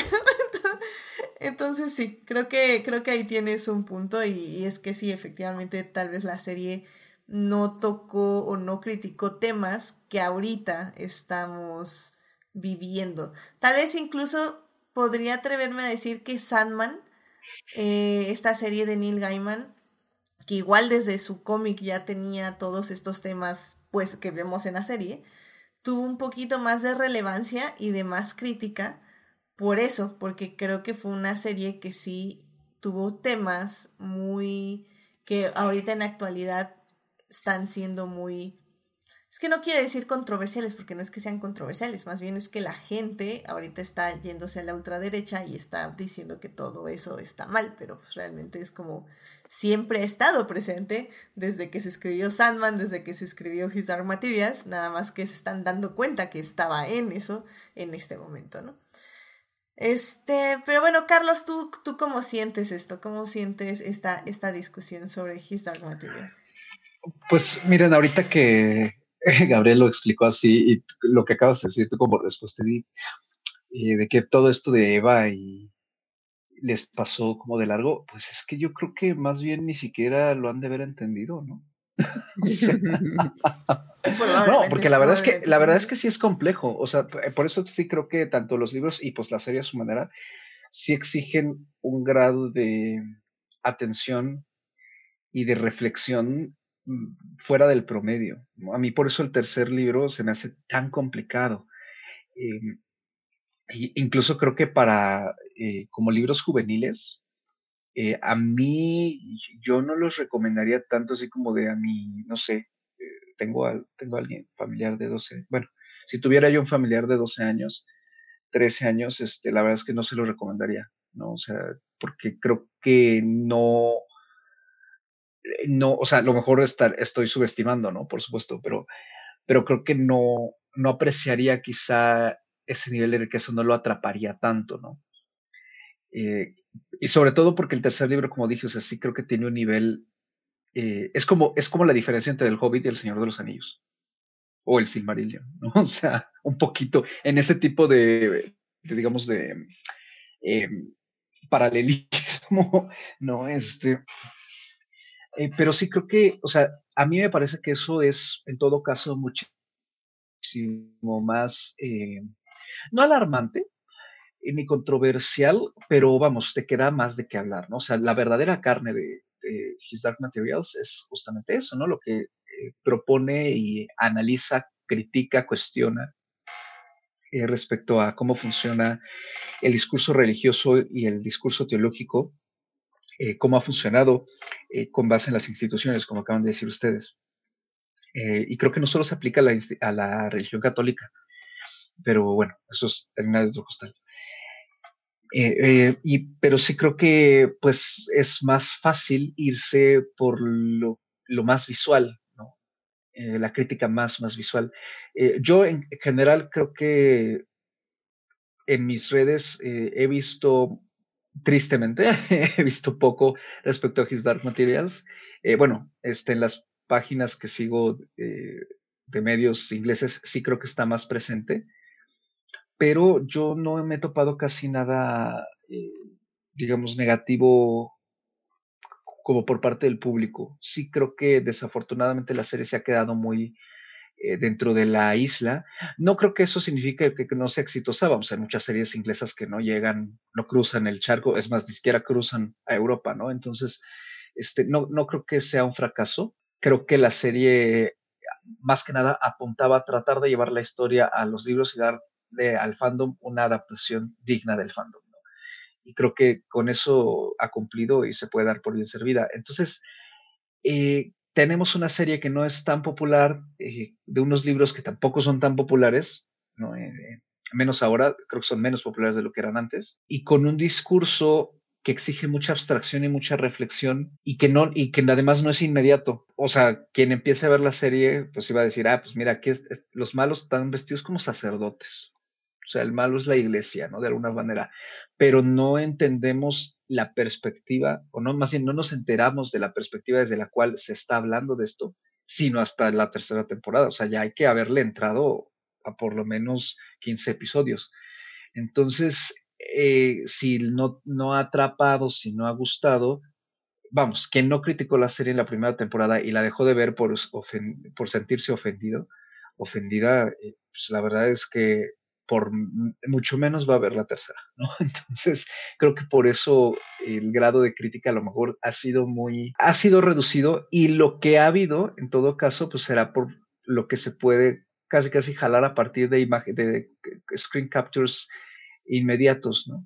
Eh, e imágenes, que últimamente es lo que en estos tiempos modernos en los que todo impresiona más eh, o impacta más, sea positiva o negativamente, eh, a través de lo visual, pues justamente creo que se va más por ese lado y, ay, qué horror, ¿no? Ver dos ángeles este, juntos que, bueno, como bien dices tú, Edith, pues eso está en el libro, o sea, y creo que en el libro queda muy, de hecho, es más, en el libro es hasta aún más, eh, bueno, no, no pasional, pero es, siento que hay más expresividad, ¿no? O sea, mm. sí creo que, eh, creo que aquí, eh, no es que los dos actores lo hayan hecho mal, creo que a lo mejor alguien les dijo, oigan, pero también pues si son ángeles, como que ah, tiene que haber cierta solemnidad en, ustedes, ¿no? Entonces, este, sufran con la mirada, pero casi no se muevan y no sean expresivos. Entonces, este, por eso se quedan un poco así medio como robots, ¿no? Pero sí, o sea, yo me atrevo a decir que la verdad es que esas barreras que tiene la saga por sí misma hacen que sea, no sé, muy común ya encontrar discursos eh, al respecto. Y respecto a, la relevancia de lo que dice, pues creo que siempre es relevante, ¿no? Este tipo de discusión, a mí no me parece que, la serie esté obsoleta. Más bien, o sea, ahora la, crítica hacia, eh, por ejemplo, el catolicismo o la ortodoxia es más, este, no, no, sé, no sé si aceptada es la palabra, pero vamos, es mucho más eh, eh, está ampliamente distribuida. ¿no? O sea, eh, no, no solo eso, o sea, incluso eh, va a pasar que, que, este, que vengo a anunciar, ¿no? Pero, por ejemplo, el año pasado, este periodista que se dedica justamente a analizar la religión aquí en México, Bernardo Barranco, que escribe para la jornada, sacó un, una columna muy buena que por primera vez ya en 10 años, o sea, respecto a esta, una, la década anterior, bueno, no tal cual la década anterior, pero digamos del 2012 para el año pasado, sí hubo un bajón ya muy, muy marcado eh, de la cantidad de practicantes católicos aquí en México. O sea, que ya venía en declive, ¿no? Pero digamos era un declive así como de 84, 83, ¿no? Cada año, 80. Y de repente del 20, del 20 para acá bajó como a 60.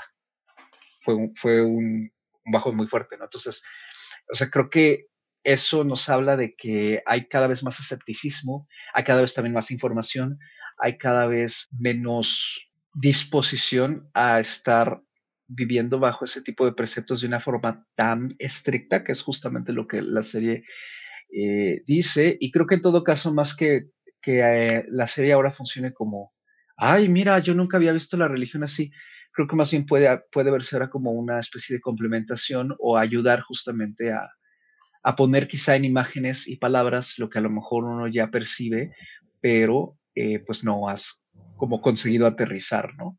Entonces, a mí no me parece que, que se sienta obsoleta en su discurso, pero digamos, pues sí, ya no va a escandalizar a nadie, pero por supuesto que puede seguir siendo bastante útil para cuestionar. Creo que por eso a mí creo que a mí me llegó en una época perfecta cuando lo leí, porque para mí fue como la adolescencia y, yo creo que, porque me acuerdo que me los compró mi papá, creo que ya lo, había dicho, pero no creo que se esperaba que tuvieran, o sea, creo que me gustó la película y dijo, ah, toma, te compro los libros y yo, ah, chido. pero creo que nadie se esperaba eh, al menos que tuvieran este súper mega discurso anti, eh, anti iglesia, porque como dices, no es anticatólico, pero es anti iglesia.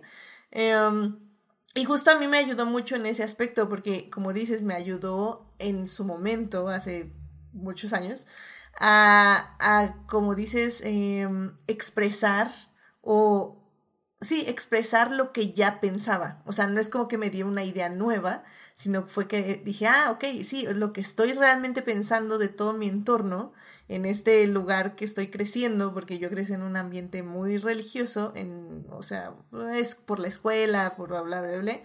Este, creo que, creo que lo mencionamos en, en un plano secuencial, este, nuestros, nuestros terribles pasados religiosos, ¿no, Carlos? Sí. pero, pero justo, o sea, creo que me ayudó mucho a, a, este, a crear, a, materializar, materializar mis pensamientos sobre lo que estaba viendo a mi alrededor, ¿no?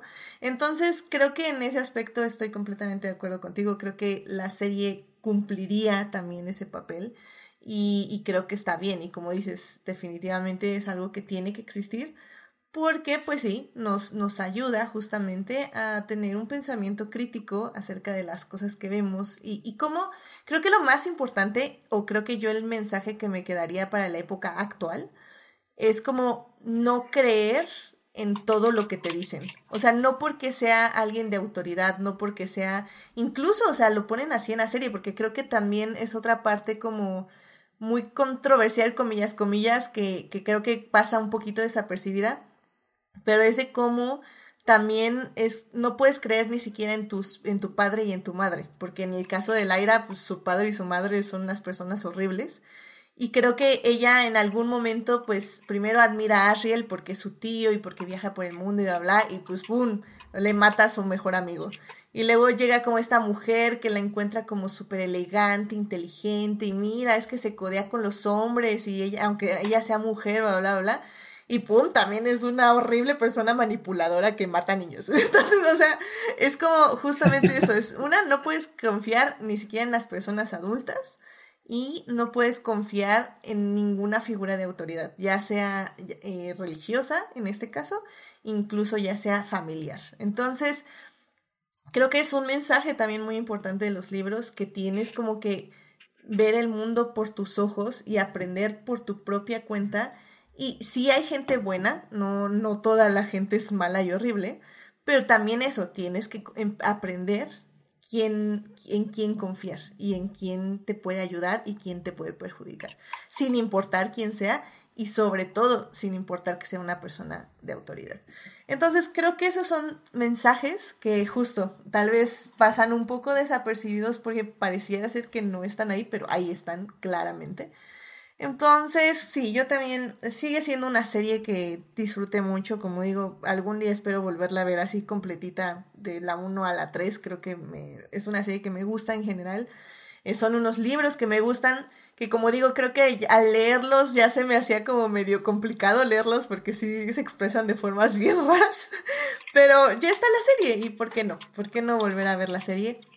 Y nada más rápidamente, hay otra cosa que no me gustó de la serie y que pensé que era de la serie y fue y cuando agarré el libro me di cuenta que era del libro y así como que fue esta, esta subtrama del, del padre que va a casar a Laira y que luego lo mata el ángel.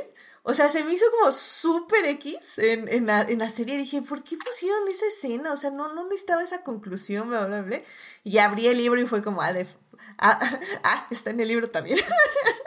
la verdad lo habían quitado. Sinceramente me super mega sobró ese padre que, que nada tuvo relevancia en la tercera temporada y bien podría haber caído en un barranco y nadie lo hubiera extrañado. Entonces. ¿Me, vas, es que, ¿Me vas a creer que me, me olvidaba cada rato de él? Es que, es que no, es que realmente en serio, ni en la serie. O sea creo, que, creo que la serie, bueno, no, vas Mira, eh, no, no, es que de hecho iba a comentar que de hecho yo pensé que era una creación original de la serie. ya sé, pero no. es, es, que creo que justamente a veces lo que pasa con las adaptaciones que, es que incluso, o sea, bien hechas, independientemente ¿no? de, del resultado, que de repente sí te hacen ver que había algo que no era tan necesario y creo que este señor no era muy necesario en general, porque yo también dije, eh, o sea, yo sí me acordaba que estaba en el libro y sí me acordaba que lo que, que conocía su fin por Bálsamos, este, pero me acuerdo que, ahora cuando la vi dije, si esto a mí me sobraba en el libro, creo que aquí se nota aún más que sobra. Sí, no, no, terrible, o sea, cero, un cero a la izquierda toda esa trama así 100% pérdida de tiempo. Y el actor se ve que es bueno, o sea, no, el actor no lo hizo mal, sinceramente. Pero, híjole, no, sí, qué trama tan horrible, tan Pero es que además el personaje es muy soso, ¿no? Ajá, pues es que nada más es como un fanático religioso, pero ni siquiera es un fanático fanático, nada más es un tipo que está siguiendo órdenes al punto del fanatismo, pero ni siquiera es como que propone algo o que su fanatismo lo lleva a hacer algo. O sea, no, nada más está ahí como siguiendo órdenes y es muy bueno siguiendo órdenes y ya. no, no tiene nada. Sí, muy X, pero bueno. Pues bueno, yo creo que ya con eso podemos este, em, concluir este, esta, esta bonita discusión de His Dark Materials. Eh, eh, digo, Carlos, eh, yo creo que sí, ¿no? Recomendarla 100%. Sé que dijiste que no es para todos y estoy completamente de acuerdo, no es para todo el público. Creo que sí tienen que tener como un gusto muy específico de series de fantasía. Pero la disfrutaste, ¿no, Carlos? Creo que esta tercera temporada te dejó un buen sabor de boca en general. Eh, al 100%. La verdad es que, como tú bien has dicho, desde, desde el programa que grabamos de la primera temporada, o sea, son más eh, los aciertos que las fallas. Eh, las fallas no es por ser este, no es por ser este, menos exigentes, pero es que entendemos desde qué perspectiva ¿no? Eh, se crean. Eh, muchas son consecuencias de decisiones de producción, entonces, este, que, incluso se pueden escapar un poco ¿no? de las manos. Entonces, creo que sí, o sea, me parece que es una serie muy bonita. Además, y creo que también la primera, la primera vez lo vimos un poquito, la música de Lauren Valve me parece una maravilla creo que le da una cualidad muy especial eh, a la serie. Creo que además eh, hay géneros en los que la música eh, es muy importante para ayudar a crear la identidad de una serie o de un proyecto, digamos una película también. Y en particular los géneros, por ejemplo, como el de la fantasía, que se basan mucho en las sensaciones en la imaginación y que la música puede ser un gran eh, potencializador de ellas. Me parece muy esencial que tengan una banda sonora que funcione y que además se sienta parte de el universo que se está creando o que realmente salga de ahí. Y me parece que lo que hace Lauren Valve con, con toda la lo que ha creado para esta serie es una maravilla. O sea, no me canso de escuchar eh, los, ay, son nueve soundtracks ¿no? Dos por cada temporada y de esta última es el antológico, que es como los leitmotivs, y más cuatro soundtracks eh, que reflejan lo de los episodios, ¿no? Entonces sí, es, es muchísimo material, mucho score, muy bonito, creo que le da una identidad muy particular a la serie. Eh, digo, eh, Edith lo sabe bien, ¿no? Yo no he visto muchas series, en general con las series no, siempre ando muy retrasado y menos con series de fantasía. La verdad es que aunque me encanta el género, veo pocas, pero creo que ya tenía mucho tiempo que yo no me topaba una melodía de intro que le diera una identidad tan inmediata a un proyecto como lo ha hecho esta. Creo desde Game of Thrones me, parece que, o sea, le escucho y ya, incluso, o sea, mi familia le escucha y dice, ah, eso es lo de His Materials, ¿no? sí, es muy bueno. me parece, eh, me recuerda mucho a lo que hizo John Williams con Harry Potter, ¿no? Con el tema de Hedwig, por ejemplo. O sea, sí me parece que es una maravilla y que, pues, se me hace triste que no esté un poco más reconocido porque, pues, claramente la serie no ha tenido eh, la popularidad que, que nos gustaría pero sí creo que hay que rescatar mucho ese aspecto porque no siempre se consigue y menos en este tipo de proyectos para hacerlos realmente resaltar respecto a, otros, ¿no? Por el género, del género. Y para muestra, el, mismo Valve hizo la música de La Rueda del Tiempo, por ejemplo, pero no me parece que ahí haya ninguna melodía tan notable como, como las hay en esta serie. Entonces, también, si incluso la serie no les atrapa, escuchen el soundtrack es una maravilla y son muchísimas horas de estar eh, imaginando demons y ángeles y dagas mágicas mientras pues se concentran ya sea en la tarea, en el trabajo o en el quehacer, ¿cómo no? Entonces, muy recomendada la serie. Y los libros también. Qué, qué, bueno que mencionaste el soundtrack. La verdad se nos había pasado y estoy completamente de acuerdo contigo. The Wheel of Time, por ejemplo, no recuerdo absolutamente nada de la música, pero sí, His Dark Materials inmediatamente escuchaba ese intro y sabía que era Historic Materials. Entonces, sí, completamente de acuerdo, vayan a escuchar el intro. Me parece también muy, muy linda la animación, muy nada del otro mundo, pero es un buen intro y, y la música es increíble. Y sí, vayan a ver His Dark Materials. Yo sé que Gabriel nos dará su opinión en algún punto cercano de los siguientes meses, pero, pero yo sé que te va a gustar, lo presiento, lo presiento. Es que me ha gustado lo que he visto. El problema es que digo, no sé, ya es algo psicológico que, que ya básicamente agarro y me niego absoluta, total y completamente a binge watch cualquier serie. O sea, Sandman, la última serie que hice binge watch, y básicamente mi cerebro ya dijo, nunca más.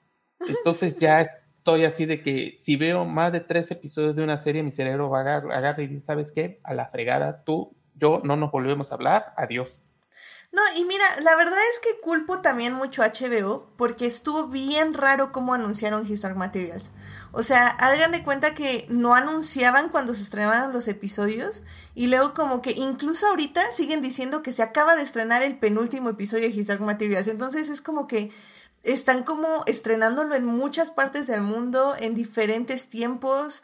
Eh, entonces cuando se estrenó originalmente como que no la anunciaban como tal. Incluso yo me tuve que enterar cuando se estrenaba el último episodio a través del resumen del mes de HBO para saber cuándo se estrenaba. O sea, no, no, no, fue, fue horrible. O sea, no, sus redes sociales, incluso ahorita, literalmente, vayan a Twitter o a Facebook y van a ver que están anunciando el penúltimo episodio. O sea, realmente fue un desastre como anunciaron His Materials. Entonces, sí, estoy completamente de acuerdo que literalmente creo que cuando les avisé fue así como, ya se estrenó y yo así como, no manches. Pero sí, sí. Sí, yo tenía poquito de haberme enterado y, este, y cuando yo dije, ¿ya estará? Dije, ah, y, la revisé y habían subido un capítulo y dije, ah, ya lo voy a ver en estos días, pero no lo pude hacer y ya cuando dije, ahora sí ya voy a empezar, ya estaban todos, yo así de, ok, pero resulta, por ejemplo, que en la BBC, eh, porque en la página oficial de la serie, todavía no se trans, apenas se transmite esta semana el penúltimo. Por eso están promocionando el penúltimo. Entonces, como de, o sea, yo ya la vi. No, no, no, en serio, ha sido un desastre, sinceramente. O no sé si querían como el boca a boca, pero no, no, no, muy raro, muy raro, sinceramente. Tache HBO, tache BBC, o sea, cero, cero de marketing. Bueno, ni tan tache HBO porque ya la acabamos. O sea, o sea, o sea sí, pero no, tache en el marketing, tache en el marketing, 100%. Pero bueno. Pues bueno, pues ya con eso, querido público, eh, vámonos rapidísimo. Bueno, no rapidísimo, porque ya así va a ser la sección. La sección va a ser rápida. así que vámonos a las recomendaciones de la semana y ya para cerrar este bonito podcast. Vámonos para allá. My people call me but my enemies call me Namor. Muy bien, ya estamos aquí en las recomendaciones de la semana. Carlos, ¿qué te gustaría recomendarle al público? Eh, ay, pues como siempre, una película, ¿no? Para variar, aquí yo con el cine, y es nada más y nada menos que Sin Novedad en el Frente, Invest in News, la película de Edward Berger, que adapta la novela de Eric Maria Remarque de 1929 sobre un un chico alemán que junto con tres de sus compañeros de clase se enlistan en el frente para ir a pelear después de que en su escuela les dijeran que es lo que hay que hacer porque hay que ser héroes y está bien padre ir a la guerra y te la vas a pasar genial y vas a ser amigos y vas a comer bien bonito y te, vas a dar, te van a dar un uniforme y así. Y pues eh, obviamente eh, se dan cuenta de que las cosas no son como se las han pintado y pues es una especie de coming of age pero hacia la oscuridad ¿no? Eh, del hombre y pues la película tiene muchas nominaciones al Oscar, ha sorprendido que pues, es una producción internacional, es alemana, es la primera vez que Alemania adapta la novela y, le ha ido muy bien en general en todo el mundo y pues ahora es la carta fuerte de Netflix para, para esta entrega que se aproxima. Es también la favorita a ganar película internacional. Yo en lo personal espero que gane y de momento de las mejor película también es mi, mi favorita y pues la pueden encontrar en Netflix. Eh, y si pueden también ver la versión de 1932, eh, échenle un ojo porque es muy buena. Fue la primera, primera película bélica de su estilo. También fue la primera película en ganar un Oscar, la mejor película. Y esa la encuentran en YouTube y en Apple TV eh, para rentar. Pero pues la nueva, la alemana, en Netflix. Excelente, muchísimas gracias. Vayan a verla. Ya está obviamente en mi lista y la veré en estas semanas. Gabriel, ¿qué te gustaría recomendarle al público? Pues me siento un poco de trampa porque la verdad todavía no lo he lo he empezado y no lo he terminado. Estoy ya, hago todo con un ritmo terriblemente lento todo. Pero hay una serie en Netflix que estoy empezando a ver. Ah, solo llevo un capítulo, pero la verdad es de esas que voy a recomendar porque sí o sí, porque soy fan del, soy fan de la fuente, soy fan de la obra y soy fan de este, del director, que es la serie de Macanay. La serie se llama The Macanay Cooking for the Maiko House.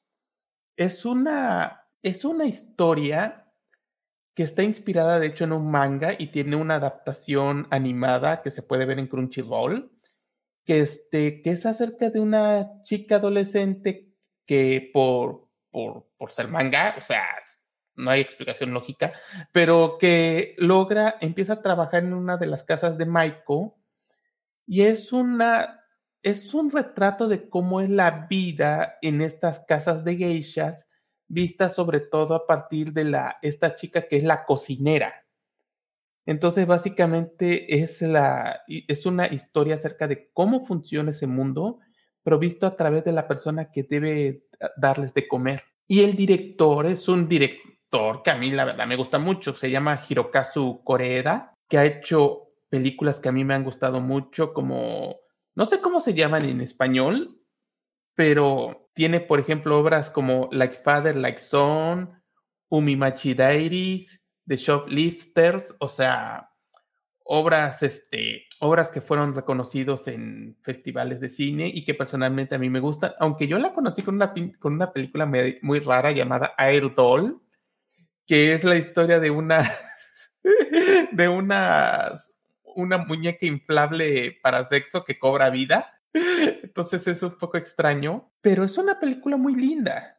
Y él es un director que a mí me gusta mucho, incluso cuando cose cosas poco convencionales y personalmente, esta es una historia que me encanta, que aunque no sé cómo va a ser el resto, y él solo dirigió dos episodios, aunque es el showrunner de la serie, pero siento que al menos en la cuestión visual y sobre todo la recreación de los alimentos, yo creo que francamente va a valer la pena. Perfecto, muchísimas gracias. Y bueno, querido público, ya nada más para cerrar la sección. Yo les quiero recomendar, recomendar la película RRR que pueden encontrar en Netflix.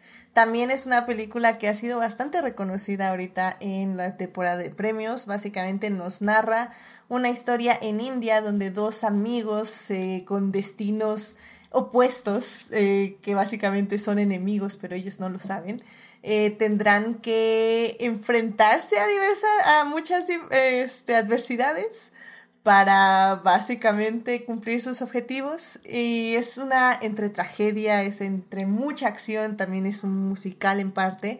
Y bueno, eh, si las películas de acción la verdad tuvieran la mitad del corazón que esta película, otro cine existiría, es una película larga, el primer acto a mí personalmente se me hizo algo pesado, pero lo que siguió en el segundo y tercer acto de acción, música y drama fue increíble y pues como digo es de una amistad masculina lo cual también es una muy, muy bonita amistad, más amistades así en el cine, eh, una amistad atenta, una amistad cariñosa y que a pesar de que tiene sus momentos trágicos, definitivamente se disfruta la propuesta. Así que vayan a ver RRR que está en Netflix. Y bueno, pues ya con eso, querido público, llegamos al final de este podcast.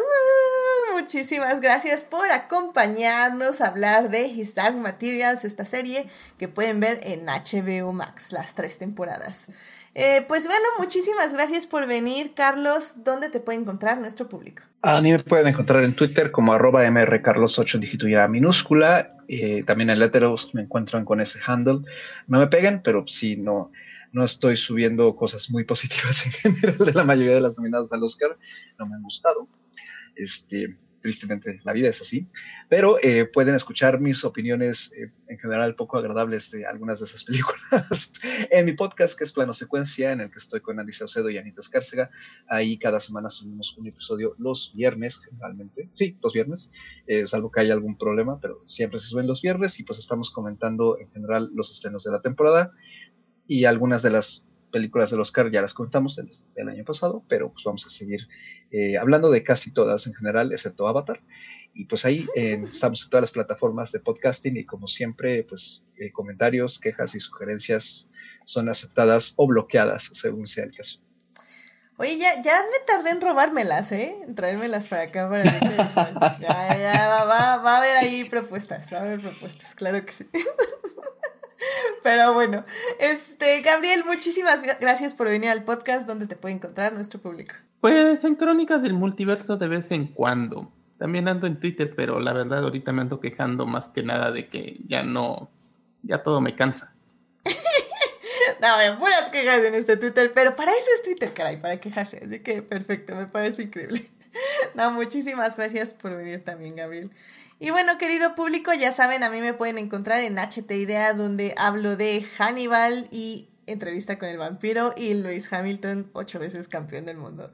Eh, suscríbanse en el canal de Twitch para que les avise cuando estemos en vivo y cuando sean también los mini adictias y nos acompañen como Sofía, como Héctor, como Falang y como Falange, básicamente. Muchísimas gracias por acompañarnos aquí en el chat. Em, los miércoles, ya saben, estaré en el chat de YouTube. Ah, también está Julián García. Muchísimas gracias por venir, Julián, y por estar aquí en el programa. Siempre sé que estás ahí, pero sí tienes que hacer acto de aparición para mencionarte al final, definitivamente. Muchísimas gracias por acompañarnos. De hecho, Julián García te manda saludos a ti, Gabriel. Dice release de Gabriel Cott. Así que. muy pronto, muy pronto. Deja que termine la serie.